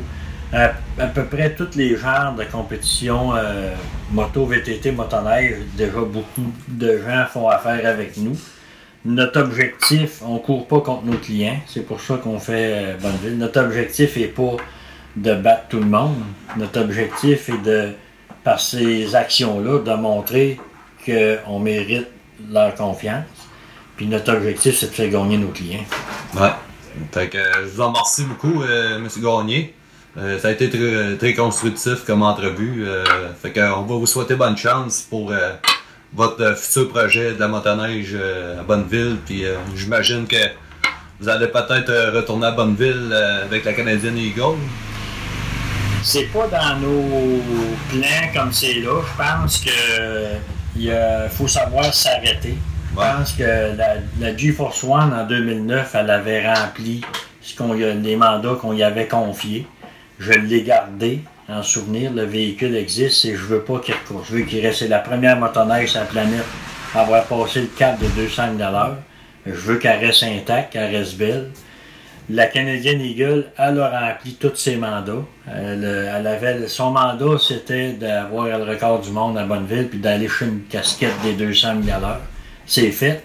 Puis non seulement elle a fait ça, mais elle a fait encore plus. Elle est allée chercher une deuxième casquette des 200 000 au Standing Mile à Loring. Ça peut qu'elle ressorte. Il n'est pas impossible que la Canadienne Eagle ressorte parce que je vais te confier qu'à Loring, on n'a jamais eu notre niveau de puissance complet. On savait qu'on pouvait faire mieux que ça. C'est qu'on a trouvé euh, qu'est-ce que ça dépendait après que tout a été fini. Fait qu'il n'est pas impossible qu'on retourne une fois à Loring. C'est pas dans, dans nos priorités, mais c'est pas impossible. Puis après ça, cette moto-là, elle va aller se reposer à côté de, de la GeForce One dans, dans votre musée euh, personnel, comme on pourrait dire. ah, ben, on est loin, on est loin, on est loin de parler d'un musée, mais euh, je pense que c'est des, des souvenirs où que on, va avoir du fun à se rappeler, puis ça va être le fun dans 15, 20, 25 ans de sortir ces vieux bolides Ben oui, ben oui. Fait que, merci beaucoup, M. Garnier, puis euh, on va suivre ça, euh, vos, vos, vos futurs projets avec de skidoo, puis euh, s'il y a d'autres sorties avec la Canadienne Eagle. Ça marche. Oui, merci. Et oui, euh, c'était l'entrevue avec euh, M. Gilles Gagné de GeForce et du magasin Gagné Lessard Quaticook. J'espère que ça vous a plu comme entrevue. J'aimerais remercier tous mes auditeurs, auditrices qui, qui, me suivent, qui m'écoutent. ça me fait un grand plaisir de faire ce show-là pour vous autres chaque semaine. Euh, je vous souhaiter une bonne semaine. Euh, faites attention à vous autres. Euh, aimez les gens que vous aimez. Parce qu'on ne sait jamais, ça peut finir assez vite, comme je dis à, la fin de chaque émission. Je suis disponible sur iTunes. Je n'ai pas venir donner des 5 étoiles. Si vous ne savez pas comment faire, vous allez soit dans votre iTunes ou dans votre Google Play ou dans votre podcast vous allez dans recherche, euh, vous écrivez le Frankie Show. Euh, là, le logo va apparaître. Vous allez sur euh, Avis. Vous écrivez un petit message, mettez 5 étoiles. Puis ça prend 30 secondes de faire ça. Ça va aider à nous remonter dans le classement sur iTunes. le plus bel exemple, José Boudreau, l'animatrice de télé, de radio, ben, elle a fait juste un épisode. Puis euh, il y a eu tellement de commentaires qu'elle s'est ramassée première au top 200. Fait que euh, moi, je pense pas me rendre là, mais en tout cas, ça serait apprécié d'avoir un petit 5 étoiles. Euh, je suis disponible aussi sur Balado Québec. merci à Daniel Labelle, Yves Nadeau, Maxime Duclos qui se sont associés les trois. J'aimerais, je suis aussi disponible sur SoundCloud. Il est toujours vivant présentement. Euh, disponible sur Twitter. Venez euh, m'écrire sur ma page Facebook, La Frankie Show. Je n'ai pas euh, d'amende spéciale de musique. vous avez des questions, vous avez des sujets, je n'ai pas. On me fera plaisir de vous répondre. c'est pas mal ça. Je suis disponible aussi sur RZO. et voilà, c'est pas mal ça. Fait que une bonne semaine. Puis on se reprend pour l'épisode 18. Salut la gang, t'en à vous